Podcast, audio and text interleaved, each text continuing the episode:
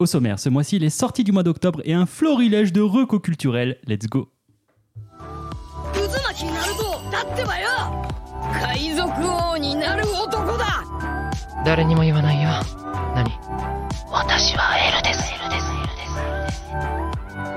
Bonsoir, bonsoir, bonsoir, bonsoir, bonsoir, bonsoir et bienvenue eh, vous étiez synchro de ouf C'était incroyable J'ai même pas kiffé, ouais. Ouais, vraiment Putain Je me suis dit, eh, allez, j'y vais et j'ai l'impression Ouais. que je. Non, pas non, de- Non, C'était... Bravo, vrai, on arrête là. Bienvenue tout le monde pour cet épisode d'Ex Libris du mois d'octobre 2023 et vous les avez entendus, mes acolytes, Apo est là Bien sûr. et Néo est là Ouais, également. trouve, il a même pas entendu- ils avaient même pas entendu qu'il y avait deux voix tellement Bah ouais, ensemble, putain, c'était une synchro On était sur folle. l'autre. Messieurs, ça y est, la rentrée est passée. L'épisode du mois de septembre est passé lui aussi. Toutes les grosses rentrées euh, de, de mangas, de comics sont censées être passées, mais ça continue un peu. Qu'est-ce que Mm. vous nous avez prévu euh, pour ce mois-ci là? On va commencer par Apo, tiens. Allez. Bah, du toutes les sorties, bah, en fait, moi, il y a plein de trucs qui ont été reportés, donc j'ai envie Ah de canner. eh ben, Non, mais je vais. je Non, moi, vais- il m'a dit ça tout à l'heure. On était en train. Parce qu'on a. Petit spoil, on a fait nos achats comics et mangas ce matin. Et vraiment, il m'a dit Frérot, j'en ai marre. Je regarde ce qui sort à chaque fois. C'est le même truc que j'ai dit le mois dernier. Ah, maintenant, j'arrête regarder la date. Donc, je vais, je vais vraiment dire très vite. J'ai parlé, il y a la chenille, ça fait des mois Oui, que j'attends. Je suis vraiment Eh, Ah, les running. Eh, c'est un papillon maintenant. ah. Euh, Li- L'Ichikari collaboration, j'en ai parlé la semaine, la- le mois dernier, c'est Ah, ce qui est pareil. cool, c'est que vu que je l'écoute à chaque fois, j'ai l'impression de redécouvrir. À part le papillon. Suburban le enfin chenille. bref, il y a au moins 5-6 titres qui étaient déjà prévus le mois dernier, donc bon, si vous voulez. Ouais, bref, vais écoutez les redire, épisodes à précédents. Euh, non, ouais, du coup, en sortie, euh, bah, pour commencer, il y a un petit tome de L'Or Olympus Ah oui Ah, que bah, du coup j'avais fait en Roco il y a quelques Ouais. mois maintenant. Il y a le tome 5 qui sort, alors j'ai toujours pas acheté le 4, je crois. le tome 5. Ouais. Ouais. Mais c'est c'est cool, le rythme est cool parce qu'il y a beaucoup de contenu quand même. Il y a je sais pas combien de chapitres. Mais surtout que le, le enfin, vu que c'est un webtoon, il y a beaucoup, beaucoup de contenu de base. Ouais. Euh, moi, quand j'en parle avec ma copine, du coup, qui est à jour, elle me dit que là, on est vraiment qu'au début de l'histoire, il y a encore beaucoup à publier. Donc, c'est tant mieux qu'ils arrivent soutenus parce que s'il y a beaucoup à rattraper, et qu'il faut attendre 10 ans pour les avoir, Ça fait, quand ça même- fait un moment que c'est publié en webtoon ou c'est juste que ça le fait un webtoon moment. a un Ça fait un moment, je crois euh, aussi. Ça fait quelques années quand même que ça existe, mais. Euh... Lui, il y a le tome 5, je sais pas encore le tome 4, mais je vais sûrement les acheter pour faire un petit cadeau euh, à ma copine. Let's go Euh, Il y a un manga qui s'appelle Le Vendeur du magasin de vélo. Donc, chez. euh, du coup, J'adore. Ouais, grave. Donc c'est chez euh, le Lézard Noir du coup, Ah, une des maisons d'édition que je suis, J'adore. euh, que j'adore, que franchement je commence vraiment à aller les yeux fermés sur leurs titres. euh, Parce que là, il y a ce matin, Ouais. il a juste vu le logo, il l'a acheté. Ok. Vraiment, non mais c'est un, truc qui de base me faisait, en fait que j'ai vu beaucoup de retours positifs et qui de base me faisait pas envie, mais en fait maison d'édition plus retour positif, je sais qu'il y a de grandes chances que j'adore. Ouais, ouais. Pour l'instant j'ai jamais été déçu par la maison d'édition. Donc euh, globalement ça parle juste euh, bah, d'une fille un peu timide qui a genre la trentaine, qui rencontre un jeune vendeur de vélo qui est un peu euh, pas voyou mais un peu euh, Loubar ouais un peu Yankee. voilà. C'est un loubar Et en gros, euh, il va y avoir une romance entre les deux. Donc il y a deux tomes qui sortent d'un coup. Euh, donc ça a l'air d'être une, une lecture un peu feel good romance. Moi, ça me parle. Les dessins, les covers sont très jolis. C'est un style euh, qui, me plaît. Donc euh, je vais sûrement les prendre vu que il y a tout pour me plaire là. Donc euh, voilà. Euh, Ranking of, King, putain, je parler. Euh, le tome 10, alors je suis toujours pas à jour, mais euh, il faut vraiment que je le fasse parce que bah, depuis que j'en ai parlé, Bah, en fait, oui. c'est qui me frustre, c'est qu'en gros, On va devoir se mettre à jour parce qu'on Oui. va le traiter quand on le traite, en Focus Club. je je sais pas si c'était. Ce mois-ci, vous aurez le planning des trois prochains mois euh, du Focus. Club qui sortira. Mais euh, parce qu'en fait, à chaque fois qu'on est là et que je le vois, je suis en mode putain, mais j'ai trop envie de lire ça. Quand je suis chez moi, j'oublie. Ça existe. et du coup, j'oublie de les acheter. Euh, surtout qu'en plus, je les vois. hein. Je bizarrement, je les vois pas souvent en librairie. C'est que je dois pas faire. Après, le- la cover est tellement. Ouais, elle est simple. Hein. Oui, La- il y a vraiment ce truc. Bah, de toute façon, la les dessins, couver- la- le dos est blanc, donc euh, c'est. Ça attire pas l'œil. Ouais, donc, voilà. euh, j'y pense pas, mais globalement, euh, bah, il faut que je me fasse la série parce que de toute façon, on va la, on va la traiter et que j'ai adoré les deux premiers tomes. Euh, les carnets de l'apothicaire, il y Oui, a ouais. les tomes 1 et 2 J'ai qui vu. sortent. Et donc, en gros, il y a un nouveau manga sur du coup, le même roman.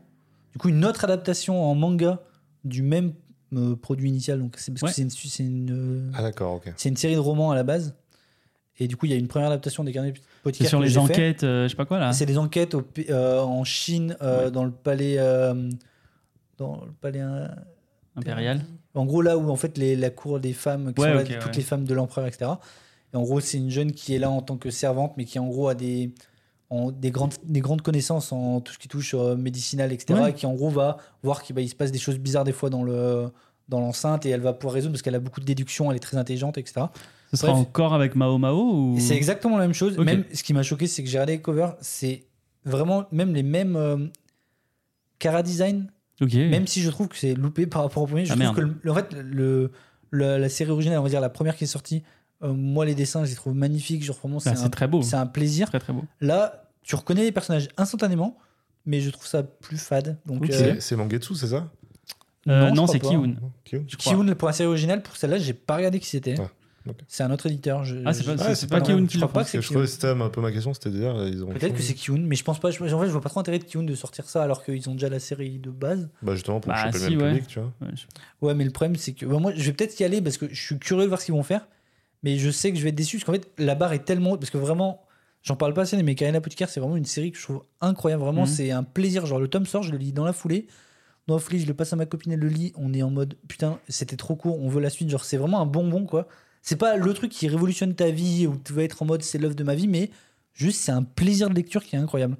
Donc, je suis très, euh, comment dire, curieux. Mais je sais pas si je vais l'acheter. En fait, je vais peut-être attendre de voir des retours de gens qui ont lu les deux séries pour voir s'il y a du plus, s'il y a d'autres choses qui sont traitées. Parce que aussi, il y a aussi le problème de est-ce que relire des choses que j'ai déjà lues Parce que vu que c'est des énigmes, il y a ce truc de la résolution. Si c'est les mêmes, je vais tout voir venir. Hmm. C'est un peu décevant. De... Ça enlève quand même un, un gros charme de l'œuvre originale qui est de d'essayer de comprendre ce qui se passe pendant que Ouais, elle, elle, bah, surtout pour elle- des trucs en, en enquête, quoi. C'est- ça. Donc, euh, c'est en fait, c'est un gros point d'interrogation. Est-ce que ça va apporter du plus? Peut-être. Mais très intrigué. Euh, Il y a le Chainsaw Man, tome 14. Bah, Ouais, toujours, euh, Forcément. je vais mettre dans le même lot que Dandadan, tome 8. Bah, moi, c'est les deux shonen actuellement qui me, me parlent. Genre, vraiment, je les ai, je les lis dans la foulée. Je trouve que ça passe trop vite. Je trouve que c'est des. C'est des leçons de rythme. Je trouve que les tomes sont d'un rythme, ça me. Si vous souhaitez commencer Dandadan, ce mois-ci, il y a un coffret des trois premiers qui sort. Ouais, on- Voilà. Donc, je crois que j'en euh, parle vite fait, ah, mais ok. il y a. Non, mais je parle pas forcément de ces coffrets, mais que là, on est dans la Période, avant euh, Noël, euh, il y a les coffrets de tout qui sort. Mais oui, du coup, j'ai pas dit, mais oui, pour Nana, il y a sûrement un Mm. coffret. Mais ouais, donc c'est les deux, euh, c'est les rares shonen que j'arrive à lire parce que je, suis un peu dans une overdose. Enfin, j'ai du mal à rentrer dans les shonen actuellement. Et bah, c'est les seuls qui me, me- genre, j'ai le tome, je l'achète, je le lis soit le soir même, soit le lendemain, mais ça se lit à une vitesse et j'en redemande quoi. Je, je suis à deux doigts d'aller lire les, les scans parce qu'en plus c'est- des quoi que je suis pas sûr, mais c'est sur Manga Plus donc tu peux les trouver de façon Mhm. gratuitement, etc. Euh, je suis à deux doigts de le faire. Je le fais pas parce qu'il y a quand même ce truc de. Ça reste un plaisir d'aller chercher son petit bouquin en librairie. Ouais. Ouais, lire, etc. Les Mais éditions fait- Crunchyroll sont si belles, enfin, ce serait tellement dommage de s'en priver. C'est vrai que les deux sont là-bas en plus. Mais euh, non, mais ça fait partie de ce truc où je, je me retreins. Tiens, mais je suis vraiment à deux doigts d'y aller. Quoi. Vraiment, c'est. Suffit qu'on rentre dans un arc où c'est un peu plus vénère parce que là, ça Mm. reste. Euh, Chainsaw Man, ça reste un peu l- comme dans le début Oui, de, pour l'instant, arc. ouais. on- Et Dandadan, ça reste du euh, très chillax. Donc, euh, donc voilà. Il y a quoi d'autre que j'ai pas vu? Euh, Il y a Katsu, il y a le tome 4. Donc j'ai les deux premiers tomes. Pour l'instant, j'ai toujours pas acheté le troisième. D'ailleurs, j'ai oublié de l'acheter ce matin, que je voulais l'acheter. J'ai oublié. Du coup, je sais pas si j'en avais parlé, mais c'est une romance sur fond de box. Si, ouais, Euh, t'en avais c'est, parlé. euh, ouais. C'est mon premier Adachi, c'est vraiment trop bien. Le style est très un peu rétro. Le dessin, c'est pas sa plus grande force, mais il fait largement ce qu'il doit faire. Donc, euh, moi, ça me parle. En fait, pour, pour l'histoire, ça fonctionne, quoi. Donc, c'est cool. Tac, tac, tac. Euh, après, il y a, du coup, il y a un coffret qui me tente un peu, c'est Yotsuba de chez Kurokawa. Donc, c'est l'ami euh, Tada qui euh, parle beaucoup de cette œuvre, qui est pour lui son slice of life préféré et feel good. Ok. Donc globalement, on suit une petite fille et du coup, sa vie euh, du coup avec ses parents, je sais pas si elle a que son père ou sa mère, je sais, j'ai pas trop renseigné, mais c'est un titre qui m'intéresse un peu parce que il y a ce côté euh, lecture un peu légère, un peu feel good, un peu facile, slice of life. Sauf qu'il y a plus d'une dix, il y a 15, plus d'une quinzaine de tomes. Ah oui. Et ça reste ce genre de lecture où, euh, comment dire, quand ça rentre dans le budget, c'est bien. Mais quand il y a beaucoup d'autres achats, Ouais, c'est toujours, Ouais. ces trucs-là que je skip. Quoi. Mais vu qu'il y a un coffret, il y a ce truc de, allez, un petit C'est une occasion. Ouais, Je me prends le truc, je teste les trois premiers tomes. Si ça m'a parlé, je continuerai. Sinon, bah, ça, ça attendra un Ça fera joli dans la bibliothèque. C'est ça. Euh, en autre sortie qui me, qui me tente, mais que je sais pas encore, il y a The Summer Hikaru Died chez Pika. Alors ça, c'est juste un peu la cover qui m'a un peu parlé et euh, le synopsis. Donc globalement, je vais, je vais essayer de rappeler ce que je me rappelle, ce que j'avais lu. C'est qu'en gros, c'est deux jeunes qui vivent un peu à la campagne, etc., qui sont amis d'enfants, etc. Et un jour, en revenant de la forêt, il se rend compte que son ami est un peu bizarre. Et il comprend qu'en fait, il a été remplacé, que c'est pas son ami. Mais il ose pas le dire parce que il, ça, il se Ah, comporte chelou, normalement, bah, entre ouais. guillemets. Et il commence à se passer des choses un peu inexpliquées dans le village, etc. Donc ça a l'air d'être un truc un peu euh, suspense, mystère, intrigue. Je crois pas que c'est de l'horreur. Donc je pense que ça va être plus euh, vraiment ce côté mystère, Thriller, ce côté, hein. ouais, voilà. Mais euh, le Simpsons m'a parlé, le, la cover fonctionne, le trait a l'air assez particulier et ça a l'air de fonctionner. Et juste, en fait, le titre m'a parlé de Summer Ikaruga. Je me suis dit, what the fuck, ça parle de quoi? Et quand j'ai vu le fais, ça peut être sympa. euh, juste- très euh, The Thing. Ouais, il y a un peu ce truc de. Je vais voir comment ça va être traité. Je pense que ça fait partie des titres qui je vais pas forcément acheter dans les médias, mais j'attends de voir s'il y a des retours et si les retours sont positifs, je vais foncer dessus. Si euh, personne en parle et que c'est triste hein, parce que c'est un peu con parce que ça se trouve euh, je pourrais quand même aimer, mais bah, Putain, tu pourras en parler toi sur ton Insta, par Mais exemple. ouais, Apo faire- tiré du bas tiré du bas manga. oui, super. Euh, non ouais. De toute façon, coup, tout ce que tu nous présentes là, ce sera en poste là. Oui, bien sûr, bien sûr. bah, Ah oui, oui, oui. Bah, il y a de grandes chances qu'il y ait une photo avec beaucoup des choses que j'ai achetées, un au moins donné. Et la dernier truc qui me tente un peu, si j'oublie rien, c'est Samura. Donc c'est chez Vega, c'est du full color, c'est c'est un peu cher, c'est pas pareil, je suis pas sûr. Mais en fait, c'est la cover, je l'ai trouvé magnifique avec euh, des effets de couleur trop belles. C'est juste un samouraï dans un monde un peu, enfin un univers un peu, euh, je pense euh, yokai, etc. Enfin, il y a, y a, y a l'air d'avoir ce genre d'ambiance. La cover est magnifique. C'est du full color, c'est un one shot. Euh, juste, ça m'a intrigué de fou. Et pareil, je pense que ça va être le genre de titre qui, quand je vais le voir en librairie, je vais vouloir le feuilleter. Si ça a l'air bien, je vais sûrement le prendre. Et si, j'ai des retours comme quoi euh, C'est comme quoi c'est good. euh. je vais craquer, parce que vraiment, visuellement, il m'a vraiment bah, giga tapé dans l'œil. Donc euh, voilà. Donc voilà, il y a deux, trois trucs, c'est pas sûr. Et tout le reste, c'est des one, quoi. Donc, euh, donc voilà. Mais c'est pas un énorme mois. Après, comme j'ai dit, il y a beaucoup de choses qui ont été reportées que j'ai pas tout listé. Donc, euh, de toute façon, il y a de grandes choses qui sont encore portées, lol. Donc, euh, donc voilà. Donc, euh, bah voilà, si quelqu'un veut enchaîner pendant que ça se fait des messes basses et que je dois essayer de meubler, super. Moi, je disais juste d'enchaîner lui, mais on Ah, n'arrive ok, pas à ok, dire. ok. En fait, on se comprend pas autant qu'avec La Apo, complicité, nom de Dieu. deux, deux gros cons. ok, tu, tu veux que j'enchaîne, Néo Bah, alors là on fait Bah, jamais ça en fait. Tu finis bah, toujours, tu allez, conclus, bah, et à chaque écoute, fois tu dis euh, bah ça vous en avez parlé, ça vous en a parlé, ça vous en a Ah, parlé. bah écoute, c'est pas faux. Allez, bah j'ai- je vais y aller. Euh, moi, en début du mois d'octobre, là, le 4 octobre, j'ai le dernier tome d'Evangélion qui sort. Et ça, Ah, déjà? j'ai trop hâte. Parce que je à jour dans ta lecture ou t'as- Euh, t'as- J'ai t'as laissé gardé, stacker un j'ai peu gardé Ouais. l'avant-dernier pour enchaîner avec Ah, le juste, dernier. t'en as gardé juste un. ok. Ouais, ouais, je, j'ai- je me suis forcé Ouais, ok. vraiment à les garder, quoi. Mais, mais c'est trop bien, franchement, c'est C'est toujours vraiment... un suspense de fou de savoir s'il va nous parler de, de certains titres. Non, mais il y en a un, c'est tous les mois. Le- euh, Le 5 octobre, j'ai le tome 21 de Jujutsu Kaisen qui sort. Lol, nope, j'ai tout revendu. Ça y est. Putain, j'ai toujours pas mis en vente. ça y est, j'ai tout revendu. Je me suis fait 110 balles. Ça m'aura au moins servi à ça. Putain, t'as vendu 110. Eh, pas mal, hein Rentable. hein. Eh bah, bien sûr. Parce que Vinted le, est ton le ami. mec qui a acheté est en train d'écouter, il fait Ah, j'aurais pu négocier. Euh, Je me, suis, je me suis fait du lax en fait. Je t'ai niqué, mon pote. Alors qu'il aurait pu te dédicacer en plus. Ah putain. Non, mais ouais, j'ai abandonné. C'est bon. euh, Le tome 20 de la demeure. Hein. Je vous avais dit, euh, je vous ferai mon petit retour sur le tome 20. Là, Est-ce c'est que le- c'est la dernière gaze chance. Mais c'est gaze. Merde. Gaze merde. gaze merde. Allez. non, c'est vraiment à chier. C'était- Enfin, non, mais ouais, c'était vraiment à chier. Je suis désolé. Euh, Jujutsu Kaisen, le gars, il s'est perdu. Euh, Je sais pas de quoi il parle. Ça casse les couilles. Bref. Rap God. le... Attention, par contre, l'heure est grave. Le 6 Comme octobre. Naruto, quoi. J'ai le tome 16 de Naruto. Bien sûr Tome 16 de Naruto qui sort. On est en plein dans l'arc Sasori pour ceux qui connaissent. Et c'est un régal en format agrandi. C'est trop bien. C'est pas encore le. Non, ça sorry, c'est. Non, c'est. Si, c'est C'est dans bon, Shippuden. Oui, c'est. Shippuden. Ok. Passe. Arrête, arrête de parler. Euh, Chainsaw Man, t'en as parlé, Oui. bien évidemment que je vais le prendre. On a le retour de Spy Family, ça y est. Le tome Ouais. 11 qui sort. Ouais. Moi, je vais, également. je vais continuer. Ouais, aussi. Je vais continuer. La même date, le 12 octobre, je vais me prendre le tome 4 de La Perfecte de Soul-Eater chez Kurokawa, qui est très très belle aussi. Et c'est un shonen un peu lent, moi, qui me, qui me va bien. Il y, a, il y a le tome 2 de Tsugai qui sort également. C'est le nouveau manga de, de- J'ai oublié son nom. Ara- Arakawa. Je me rappelle plus. L'autrice de euh, Full Metal. Hiromu Arakawa, c'est ça. Donc, euh, l'autrice de Full Metal Alchemy, j'ai lu le tome 1 cet été. Euh, c'était que- très sympa. Apparemment, moi, on m'a dit que la... qu'en gros, c'était un loupé, mais que sur la fin, ça se rattrapait. Et qu'en gros, t'étais en mode. Ouais, on t'a dit un peu de la demeure. hein. Ok.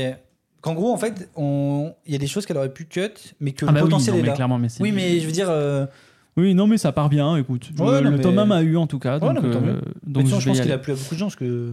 Oui, si ça continue, euh, c'est que ça doit être ça.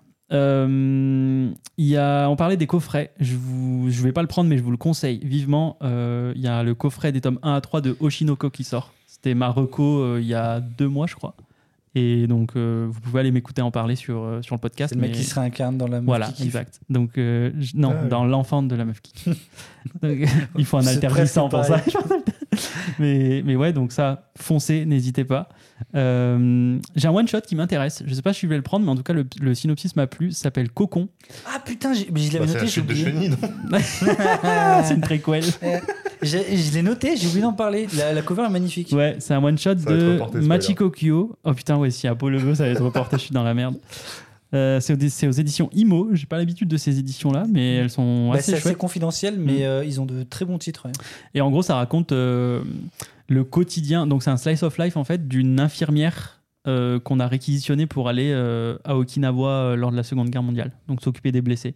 Donc, il y a un fond horrible, mais c'est un slice of life. Et euh, ce que j'aime bien, c'est que la promesse, en tout cas, c'est de plus raconter la vie des gens pendant la guerre que la guerre elle-même. Et du coup, euh, voilà, ça c'est le genre cover, de. Ouais, Moi, ça me, elle, me, Ouais, ouais. elle me parle. C'est le genre de titre qui peut me plaire. Et je vais avoir un gros, gros, gros craquage ce mois-ci, puisqu'il y, a un- il y a un coffret incroyable qui sort. Il y a l'intégrale de Pluto qui sort. J'en ai pas parlé, mais C'est un je me manga de Naoki chien de Ura- Superman, Non, hein. rien à voir.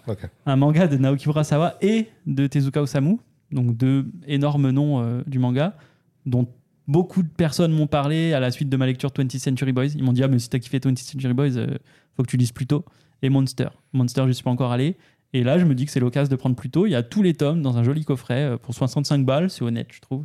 Ouais, Donc, ouais, euh, le- de toute façon, je pense que tu payes juste le prix de l'intégrale et t'as un, Voilà. t'as un petit coffret en plus. et moi, ça fait d'un coup. Quoi. Donc, euh, donc c'est plutôt cool. Je vais aller là-dessus et ce sera tout pour moi. Voilà, c'est déjà c'est déjà sympa. pas mal, hein. C'est déjà pas mal, euh, mais mais ouais, je suis assez content des suites et euh, des deux petites nouveautés euh, que je vais me prendre là. Et toi, mon bon Néo, alors? Bah écoute, en manga, il y a. Alors, sans parler des sorties, on a fait un tour en, en manga tech, en manga. En librairie. Brairie. En librairie, manga. En manga bréré. en fait, j'ai commencé par manga, je voulais terminer.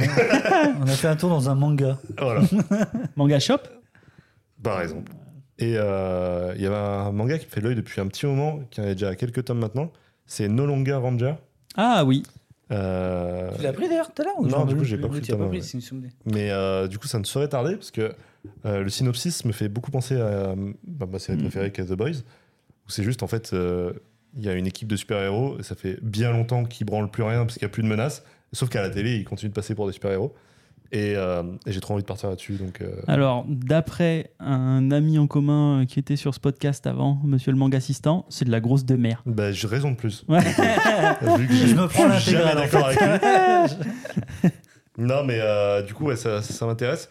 Sinon, pour parler comics, parce que je suis euh, toujours la même fraude, euh, c'est un gros mois pour moi, vous allez vite vous rendre compte pourquoi. Mais avant ça, il y a quand même le nouveau One Bad Day, parce que toi, tu parles de Naruto à chaque fois. Ouais, toi, c'est nouveau One Bad Day.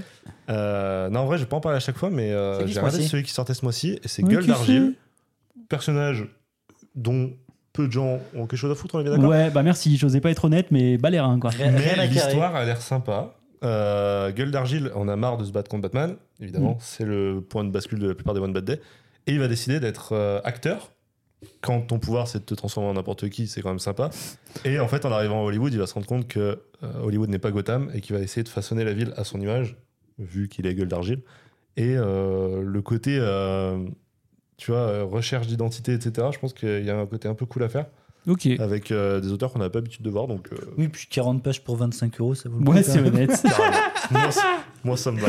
c'est clairement honnête. Il y a la suite de Stillwater, je crois que j'en ai Oh, déjà parlé. oui, oui, oui. Euh, Stillwater de, de Chips Darsky, euh, la ville dans laquelle on ne peut pas mourir. Donc ça, c'est vraiment euh, trop trop bien. Il y a le tome 3 qui sort. Je suis toujours étonné qu'ils arrivent à continuer d'éditer alors que c'est vraiment... euh, Mais tu nous avais déjà dit ça au tome C'est un 2. flop, c'est pas un succès. Euh, mais moi, ça me va. Euh, c'est le grand nom qu'il y a derrière qui fait l'édition quoi. Peut-être que, ouais, peut-être que Après, il y a Zdarsky aussi est- des maisons d'édition qui ont une vraie euh, éthique de. Non, mais Non. pas celle-là. Non. Ok. Bah, c'est Delcourt, hein, j'adore Delcourt, attention, mais, mais quand ils ont fait euh, Stillwater tome 1, ça a été un échec. Ils ont dit qu'ils arrêtaient parce que c'était pas possible de faire autrement. Chip Zdarsky est devenu long qu'il est devenu entre temps en travaillant sur Daredevil, sur Batman, la- en même temps. Et un an et demi, ils sortent le tome 2. Un an et demi après, ils sortent le tome 2. Ah, du coup. ok. Donc évidemment qu'ils rebondissent dessus, mais ils, ils se comptent pas. Bah, ils ont raison, bien évidemment. Euh, en dernier, euh, avant euh, de, de partir sur quelques titres qui ont un point commun, il y a le Night Fever de Brubaker et Phillips. N'a rien à voir avec la musique. Ne commence pas à chanter. Je t'ai vu, Fox. On a, on a tous senti que tu allais le faire. Quand il y aura des podcasts filmés, ça, ça va, ça, ça va se voir, ça. Ouais, Night Fever, tr- très peu de renseignements. Le, le résumé est hyper flou. Juste un gars qui euh, se retrouve dans une ville euh, qu'il connaît pas, il décide de sortir la nuit et il va errer dans la nuit. Ok. Donc, euh, Putain, mais c'était- c'est moi ça en fait. il, il tombe malade quand? Non, c'est pas, Ah, c'est pas, ok. c'est pas dit. Ok, ok. Non, mais sinon, euh, Urban, vous savez qu'ils font un mois d'auteur. Ah ouais? C'est pareil, j'en ai déjà parlé. Est-ce que vous avez déjà parlé de Tom King? Oh putain. Et, et, je ne veux plus jamais t'entendre me vanner sur Naruto, c'est bon? Non, mais le problème, c'est qu'en octobre, bah, c'est le mois Tom King chez Urban. Et autant vous dire que c'est aussi, euh, du coup, le mois néophyte. Bah c'est ouais. le mois euh, bah, plutôt euh, dans le portefeuille. Plus d'oseille. en plus, euh, ces gros bâtards d'Urban, euh, Waouh Ah ouais, d'accord. tu vas voir, ça, ça il a un compliment. Ah. Ils ont décidé de stacker tous les tomes de, To- enfin, tous les tomes de Tom King. C'est Beaucoup de tomes. qui sont sortis depuis euh, genre un an, un an et demi que tout le monde attend pour les sortir tous d'un coup. Euh, tellement c'est des. c'est- Est-ce qu'on c'est dire qu'il y a une tomes- tonne de tomes de Tom King? Et ouais, allez. Enchaîne, enchaîne. Human Target. euh, Mhm. beaucoup, beaucoup de gens en parlent de partout. Euh, C'est euh, juste l'histoire d'un gars qui se fait recruter par des super vilains pour prendre leur place un petit moment, euh, le temps de se prendre les coups. Quoi. En gros, ça, ça commence par Lex Luthor se présente à la présidence. C'est lui qui va faire le discours parce qu'il sait qu'il y a un sniper qui veut, le- qui veut buter Lex Luthor. Genre, son taf, c'est ça. C'est de, de prendre les menaces pour les gens. Donc, C'est l'équivalent d'un goûteur au Moyen-Âge, quoi. Non, mais il n'y avait pas de vanne, c'était une vraie analogie. après, il y a un duo Tom King, Elsa Chartier. Love machin. Love euh, Everlasting. J'aime C'est comment il a ignoré tout ce que tu Ouais, as c'est dit. une de merde. c'est la dernière fois qu'il vient, c'est ça que tu sais pas. en off. Ouais, le problème, c'est que vous êtes chez moi. Donc, Love Everlasting, euh, voilà, euh, une dessinatrice euh, que j'aime d'amour. Euh, Tom King, que j'aime d'amour. Ça va juste être trop, trop bien. Euh, histoire d'amour. euh, Que t'aimes d'amour. non, mais enfin, en vrai, je ne vais pas le résumer. euh, allez voir, parce que de toute façon, c'est- eh, très méta, c'est no impossible à joke. résumer. Au moment où ça va sortir, dans quelques semaines, il y aura une vidéo dessus sur ta chaîne. Bah, c'est sûr. Euh, très détaillé, je pense. Ah, le néophyte des comics sur YouTube. Exactement. Voilà. Gotham City, année 1. Oh de Tom King.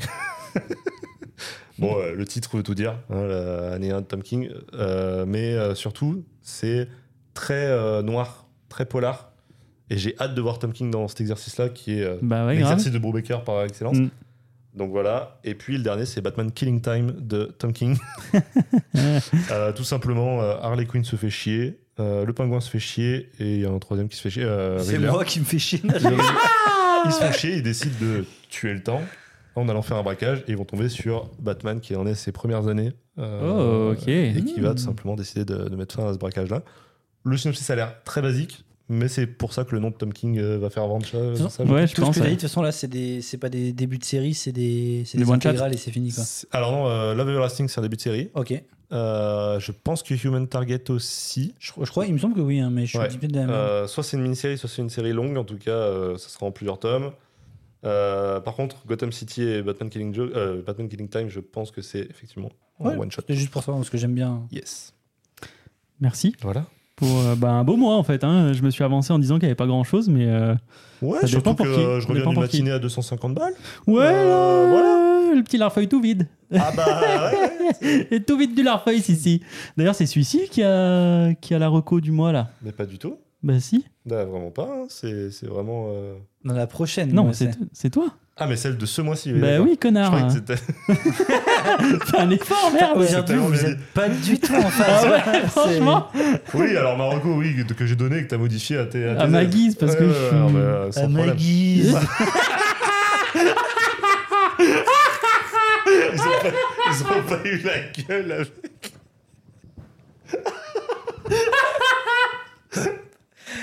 Ah, je vous régale. Oh merde. Ils ont pas la ref en plus, on a que des jeunes qui nous suivent. merde. Non, mais si tout le monde a la. C'est- Je crois que la, pub elle est plus de 10 ans. Mignon. Non, non, mais quand même. Bref, la reco c'était euh, votre œuvre préférée, euh, tout domaine confondu, que tu as modifié du coup.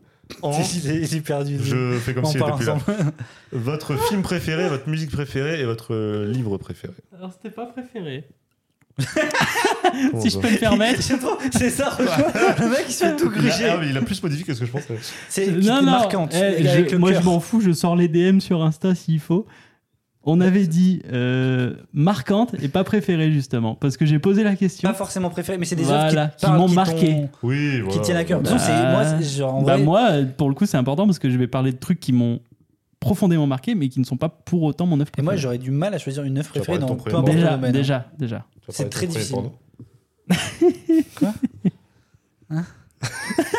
Me guise. Ah, me guise. Bon, qui c'est qui commence avec Eh Est-ce que- ben, est-ce qu'on fait eh ben, 3-3-3 ou est-ce qu'on Non, fait, on euh, enchaîne. Toi, on fait un, vas-y, un, un, ouais. un, un, un, un. Sur le même domaine Oui, Ouais, oui. Bah oui, sinon c'est Mais- con. T'es con. Allez, tu commences pas toi déjà. Allez, salut, c'est qui qui commence? À ta guise. Bon, De toute façon, vous m'avez niqué Marocco, donc faites bien ce que vous voulez. Vas-y, vas-y, commence. bon, Commence, mon petit Léo, J'en ai commence. ras le cul, c'est peau qui Com- commence. De toute façon, on parler de la merde, là. Comme d'habitude, il y a deux, deux frères et deux sœurs qui baisent ensemble. C'est bon. C'est toujours la même chose. On a compris. Non mais, mais déjà, C'était c'est- le manga assistant, c'est pour ça Oui, qu'il est plus dans le podcast. pourquoi c'est moi qui me ramasse toutes les T'es le nouveau manga assistant, tu des te démerdes. Ça me dégoûte. Euh, à non, bah, vous voulez commencer par quoi? Bah, on va pas te dire, c'est toi, mais il est con. C'est quoi cette équipe? Non, mais vous voulez, vous voulez quoi que je vous Balance-nous le film, allez. Le film. Ok, ok, ok. Alors, le film. Ok. Euh, du coup, je vais pas vous parler de Prince Mononoke. Même si c'est, je pense, si je devais choisir un film, mon film préféré, celui que j'ai le plus vu, celui qui m'a le plus euh, marqué, qui, je pense, me suit dans ma vie euh, Hmm. de façon globale. Il en parle beaucoup pour un truc dont il doit pas parler. J'essaie de gruger là. non, je vous parlais d'un autre film qui m'a, qui a presque une place aussi importante, qui est cette fois un film euh, au sens classique du terme, live action avec des C'est pas de l'animation, quoi. Exactement. euh, qui s'appelle Donnie Darko. Oh putain, oui. Donc, Oui, Je oui, vois que t'étais là, alors j'étais là lors de ton premier visionnage du film. non, Ah bon? Justement, c'est ce que je vais parler. Ouais. Ah. Et en gros, donc Donnie Darko, donc un film de Richard Kelly sorti en, j'ai pas noté la noté la date, mais je crois que c'est 2001 si je dis pas de bêtises, avec Jake Gyllenhaal qui va devenir, je pense, un de mes acteurs préférés, sûrement suite à ce film, parce que je pense que c'est un des premiers films que j'ai vu avec. Euh, Il y a Drew Barrymore aussi, je savais même pas qu'elle était dedans, j'avais même pas fait gaffe, mais en fait elle a un rôle dedans. Euh, Marie euh, McDonnell qui joue dans Battlestar Galactica pour ceux qui ont vu. Oh. Je- en fait, je me, Oui. quand j'ai vu Battlestar Galactica, parce que je l'ai vu après euh, Donnie Darko, elle me disait un truc. J'ai en fait, c'était de là. j'ai re-regardé Donnie Darko après, j'ai fait, il y a un truc. Et tout à l'heure, quand j'ai. Et du coup, en fait, je, ça- c'est la même actrice, donc c'est normal. Euh, donc pourquoi est-ce que je parle de ce film? En fait, ce film, je l'ai découvert quand j'avais. Ça va être marrant, ça va être euh, tout de la même année, en fait, quasiment. C'est toutes des œuvres. Les trois que je vais parler, c'est des trucs que j'ai découvert, je pense, quand que j'avais entre 17 et 20 ans, je pense. Hmm. Donc il y a un peu moins d'une dizaine d'années, une dizaine d'années en Oh, ça globalement. pique, ouais. je pense que c'est une. Après, je pense que c'est un peu normal, c'est des années où on se. Ouais, on se construit. Ouais, c'est là où il y a beaucoup de choses qui peuvent. T'affirmes tes goûts, quoi. tu découvres tu, tu et découvres en même temps que, que ça. Mais pourquoi je parle de ce film? Parce que, en fait, euh, donc on- je vais peut-être pitcher un peu globalement le film. En fait, donc ça parle d'un jeune adolescent qui s'appelle euh, donc Donnie, qui euh, est somnambule. On, le voit souvent au début du film, qu'en gros il se réveille dehors. En fait, lui c'est vraiment du une version hardcore. hein. Il se réveille chez les voisins sur le terrain de golf, etc. Donc il rentre chez lui, il a l'habitude, c'est pas très grave. On comprend aussi assez vite qu'il a des petits problèmes, qu'il va avoir une psy, qu'en gros il a des problèmes bah, qui sont potentiellement liés au somnambulisme, mais aussi d'ordre un peu plus euh, social, etc. On sent que c'est un peu un gamin, un gamin, j'allais dire. Bon, un jeune. c'est un gars, oui, c'est un. Ouais, mais bon, euh, voilà quoi. Mais un jeune un peu dérangé qui, a, qui est un peu particulier. Et en gros, une nuit, il va du coup se lever, il va entendre des bruits, et en fait, en sortant, il va voir un mec déguisé en lapin, avec un déguisement de lapin, Fameux. qui va lui dire que la fin du monde aura lieu dans, je me rappelle plus, putain, dans Un trois- certain nombre de trois jours. mois euh, et quelques, un truc comme ça. Et donc lui, il est en mode what the fuck? Il se réveille le lendemain, il est encore dehors euh, en mode. euh, il a marqué sur son bras euh, le nombre de jours qui restent, etc. Donc il rentre chez lui. Et là, qu'est-ce qui s'est passé pendant la nuit Il y a un réacteur d'avion qui est tombé sur sa maison et qui a détruit la chambre où il dormait. Globalement, en fait, aucun membre de sa famille n'est blessé. Mais si lui était resté dormir, il serait dead, le gars. Et du coup, il est un peu en mode bon, bah, j'ai un peu de la chance, sa famille est rassurée, etc.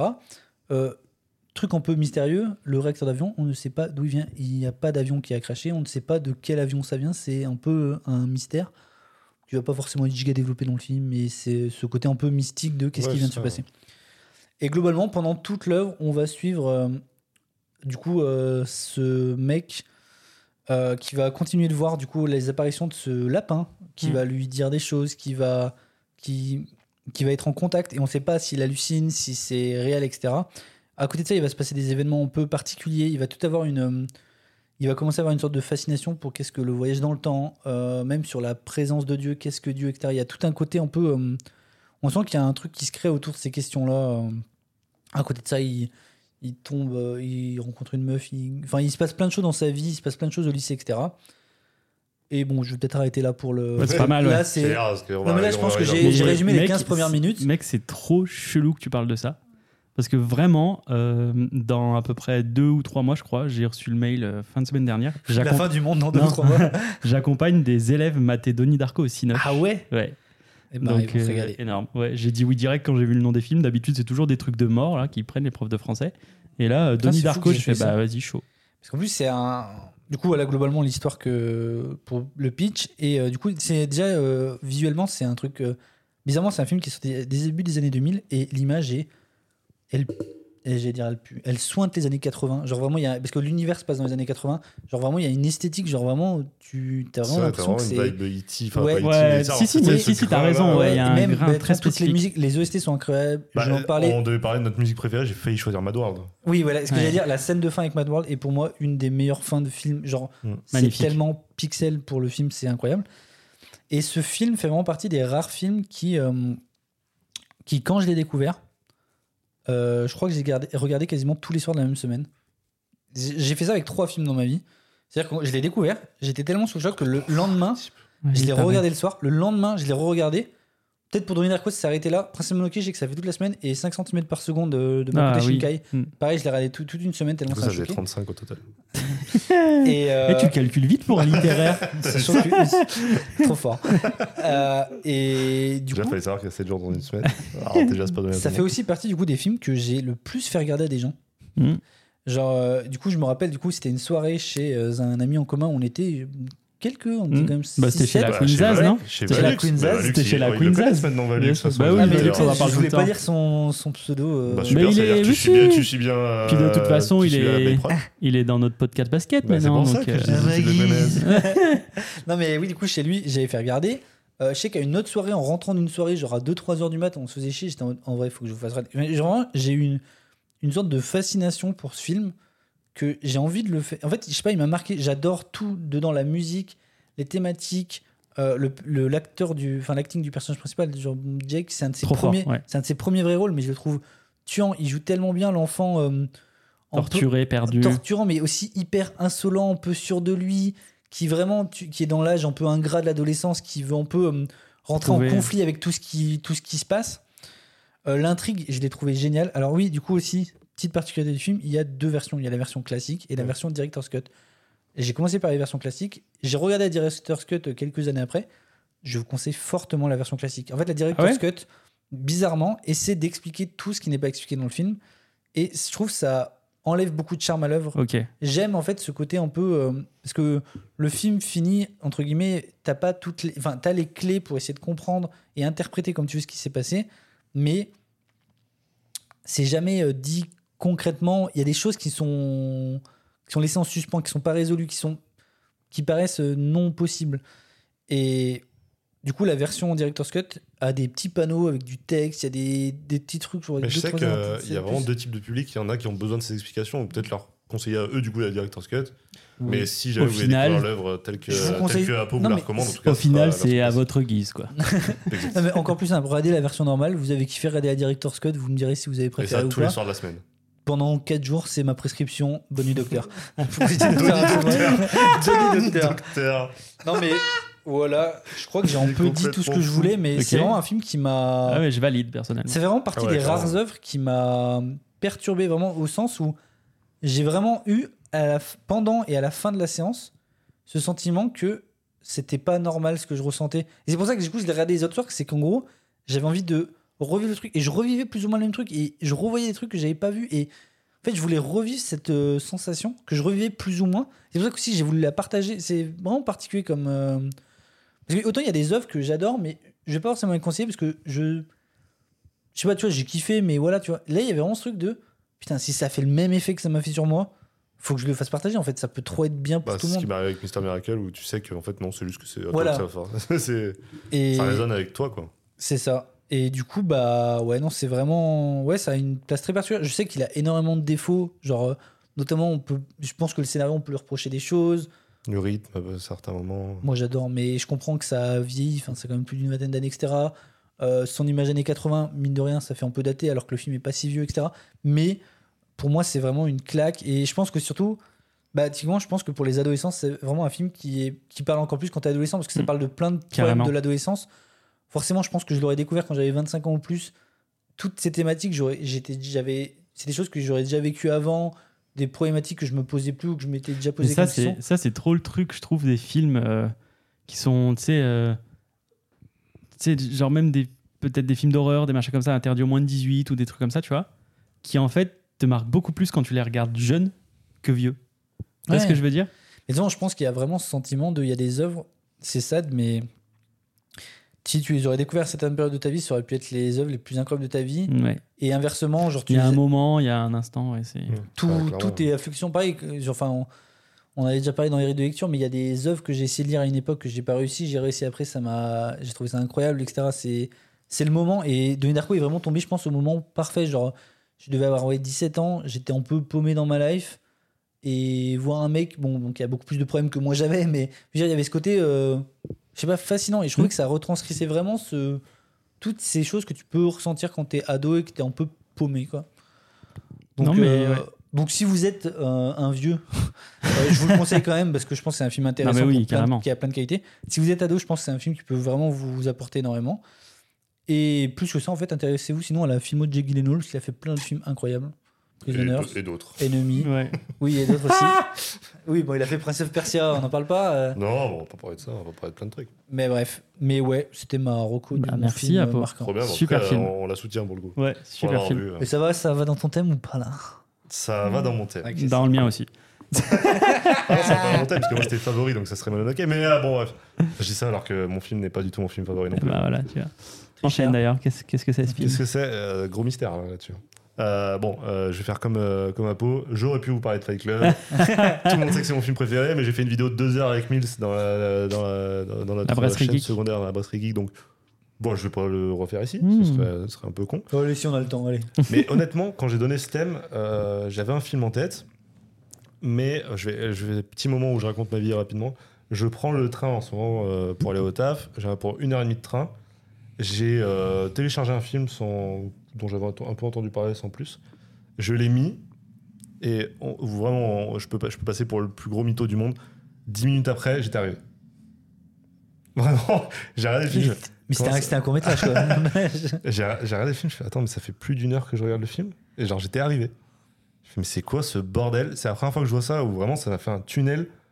de- Énorme. Mais je comprends pas ce qui vient de se passer, quoi. Vraiment, j'ai l'impression d'avoir regardé 10 minutes du film. T'étais happé. euh, Exactement. Film peu connu, puisque c'est un film italien. Donc autant vous dire que. Pizza. Waouh, Apo Quoi j'ai- Mais ça faim. va J'ai faim, Ouais, pardon. ouais. Ouais. Attention. Ce film, c'est. euh, Il maqué. Mattia Binotto. Oh, le binotto. Pardon, oui, non, plus on est vraiment des salopards. je vous déteste. Surtout lui là-bas. Du coup, ça s'appelle Freaks Out Ok. euh, de Gabriele Mainetti. est sorti en 2021. Donc, Ok, c'est récent. tout récent. C'est sûr et certain, en tout cas, le meilleur film que j'ai vu cette année. Alors qu'il y a Les Gardiens 3 qui sont sortis. Et il y a eu euh, l'autre qui saute sur des machins pour faire des sauts Et spatio-temporels. qui, et qui glisse aussi super bien, là. Mais t'es quoi, quoi? Machin euh, avec les multivers mes couilles là. Spider-Man. Non. Là, il parle de euh, Everything voilà, c'était merde. Once. Ah oui, non, mais ça, dans tous les cas, c'est pas sorti cette année. Mais, Ah, ok. euh, Je faisais une rêve de la glisse. Mais... Mais je savais. mais non, c'est pas un de mes films préférés. Ah ouais, je croyais. Non, non, c'est de. D'un autre, pas tant de nous. Janice Bah oui. Ah ok. Non, mais euh, au-delà de ça, je pense que c'est même un de mes films euh, qui va Ever rester. bah, Ah ouais. Enfin, franchement, il va vraiment arriver dans le top, c'est incroyable. Bon, l'histoire, du coup, euh, vous savez ce que c'est qu'un freak? Oui. euh, Dans les, dans les, dans les cirques. Les là, femmes à barbe. Par exemple. Bah, du coup, c'est très inspiré de ça. Euh, on est en 1943, donc période un peu trouble. 1700, pardon, j'ai pas entendu. 1943. Ok. Donc à Rome, euh, pays donc sous domination nazie. Euh, et donc euh, à Rome, il y a un théâtre où se représentent du coup euh, quatre freaks, euh, dont Mathilde, qui est donc le personnage principal. Elle, a priori, ce qu'on comprend, c'est qu'elle manipule les courants électriques. En tout cas, son show, c'est juste d'allumer des ampoules avec ses doigts. Pas un pouvoir de ouf. Ouais, de la bonne grosse Elle de merde. Quoi. quoi, ouais, pas super. Voilà. En fait, il y a tout ce truc de. Il pourrait très bien mentir. Parce qu'il y en a un autre, c'est que son corps est aimanté.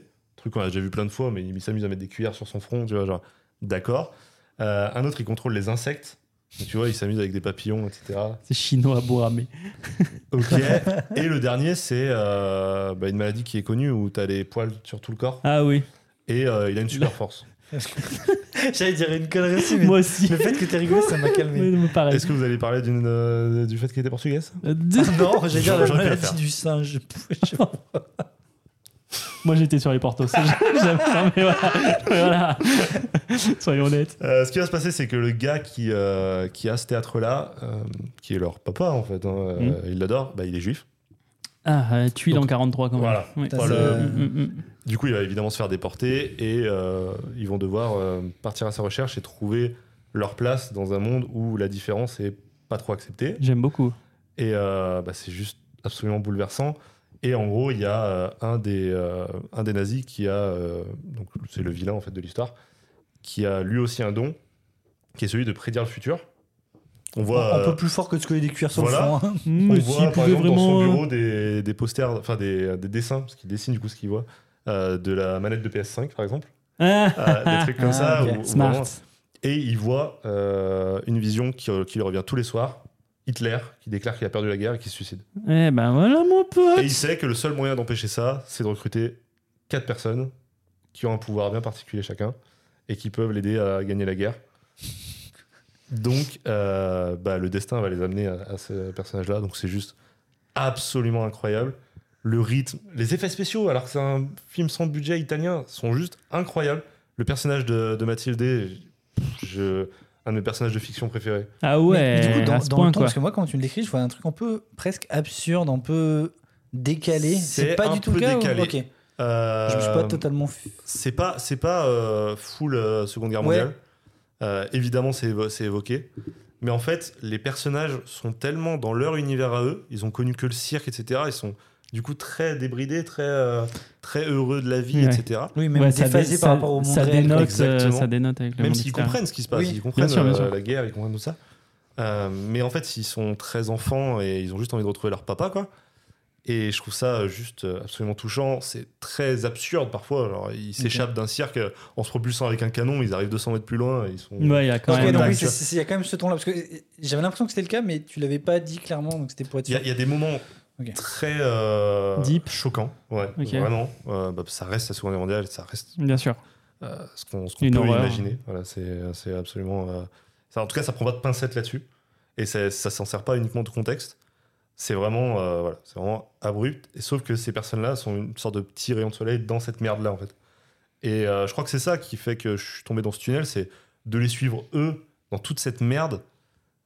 Tu t'attaches tellement à eux, tu suis tellement leur histoire que vraiment, mais j'étais, j'étais sur le cul à la fin de me dire, mais, mais qu'est-ce qui s'est passé? Ils sont tous, c'est des euh, génies du- de l'acting.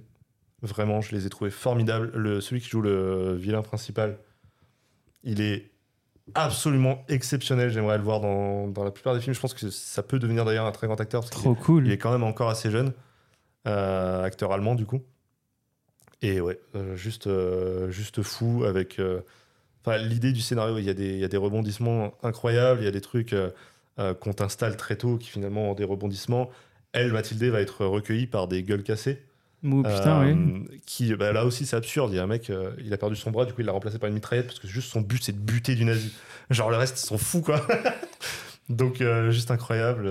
c'est le bossu, tu vois. Donc, en fait, bah, il se reconnaît en eux, il se reconnaît en, en Mathilde, qui semble avoir un pouvoir un peu plus puissant que ce qu'on laisse sous-entendre.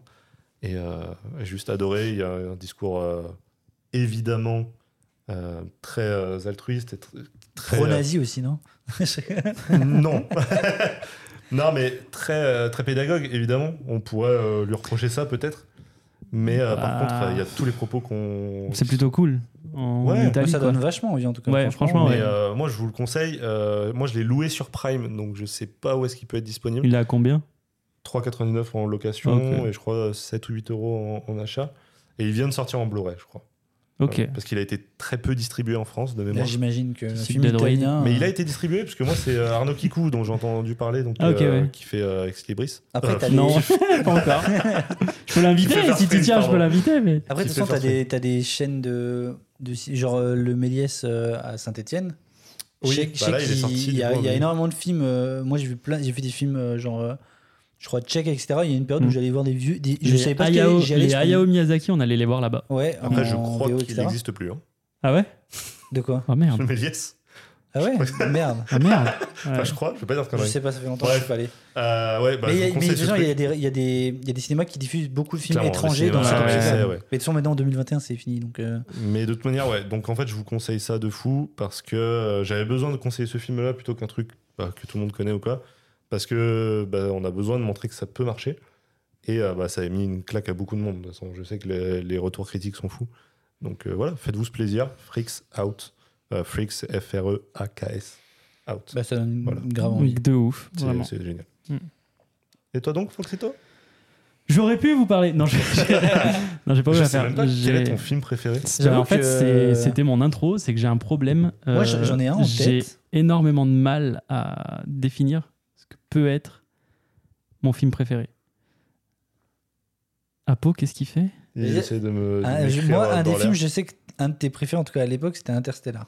Ouais, c'est toujours un de mes films préférés. De toute façon, la filmo Nolan, euh, je suis un kikou là-dessus. c'est un de tes J'adore. préférés de Nolan. Ouais, c'est pas mon préféré de Nolan qui est le Prestige pour le coup, Ok, je- mais je pense que ça, le Prestige s'approcherait de ce qui, a le- ce qui ressemblerait le plus à un film préféré pour moi. Ça parle de magie, ça parle de physique, ça parle de ça. Voilà. C'est un chef-d'œuvre aussi. euh, casting. euh, Ouais, oui, bah, casting pourquoi on parle 5 de ça étoiles. Mais film. ouais, du coup, je vais vous parler de mon film que j'ai choisi parce qu'il m'a vraiment retourné et hum, je l'ai re-regardé souvent. Et c'est un peu comme tu as dit tout à l'heure, euh, je me suis un peu basé là-dessus, sur un film qui m'a marqué au point que je veuille le revoir pour euh, Mhm. re-ressentir des trucs.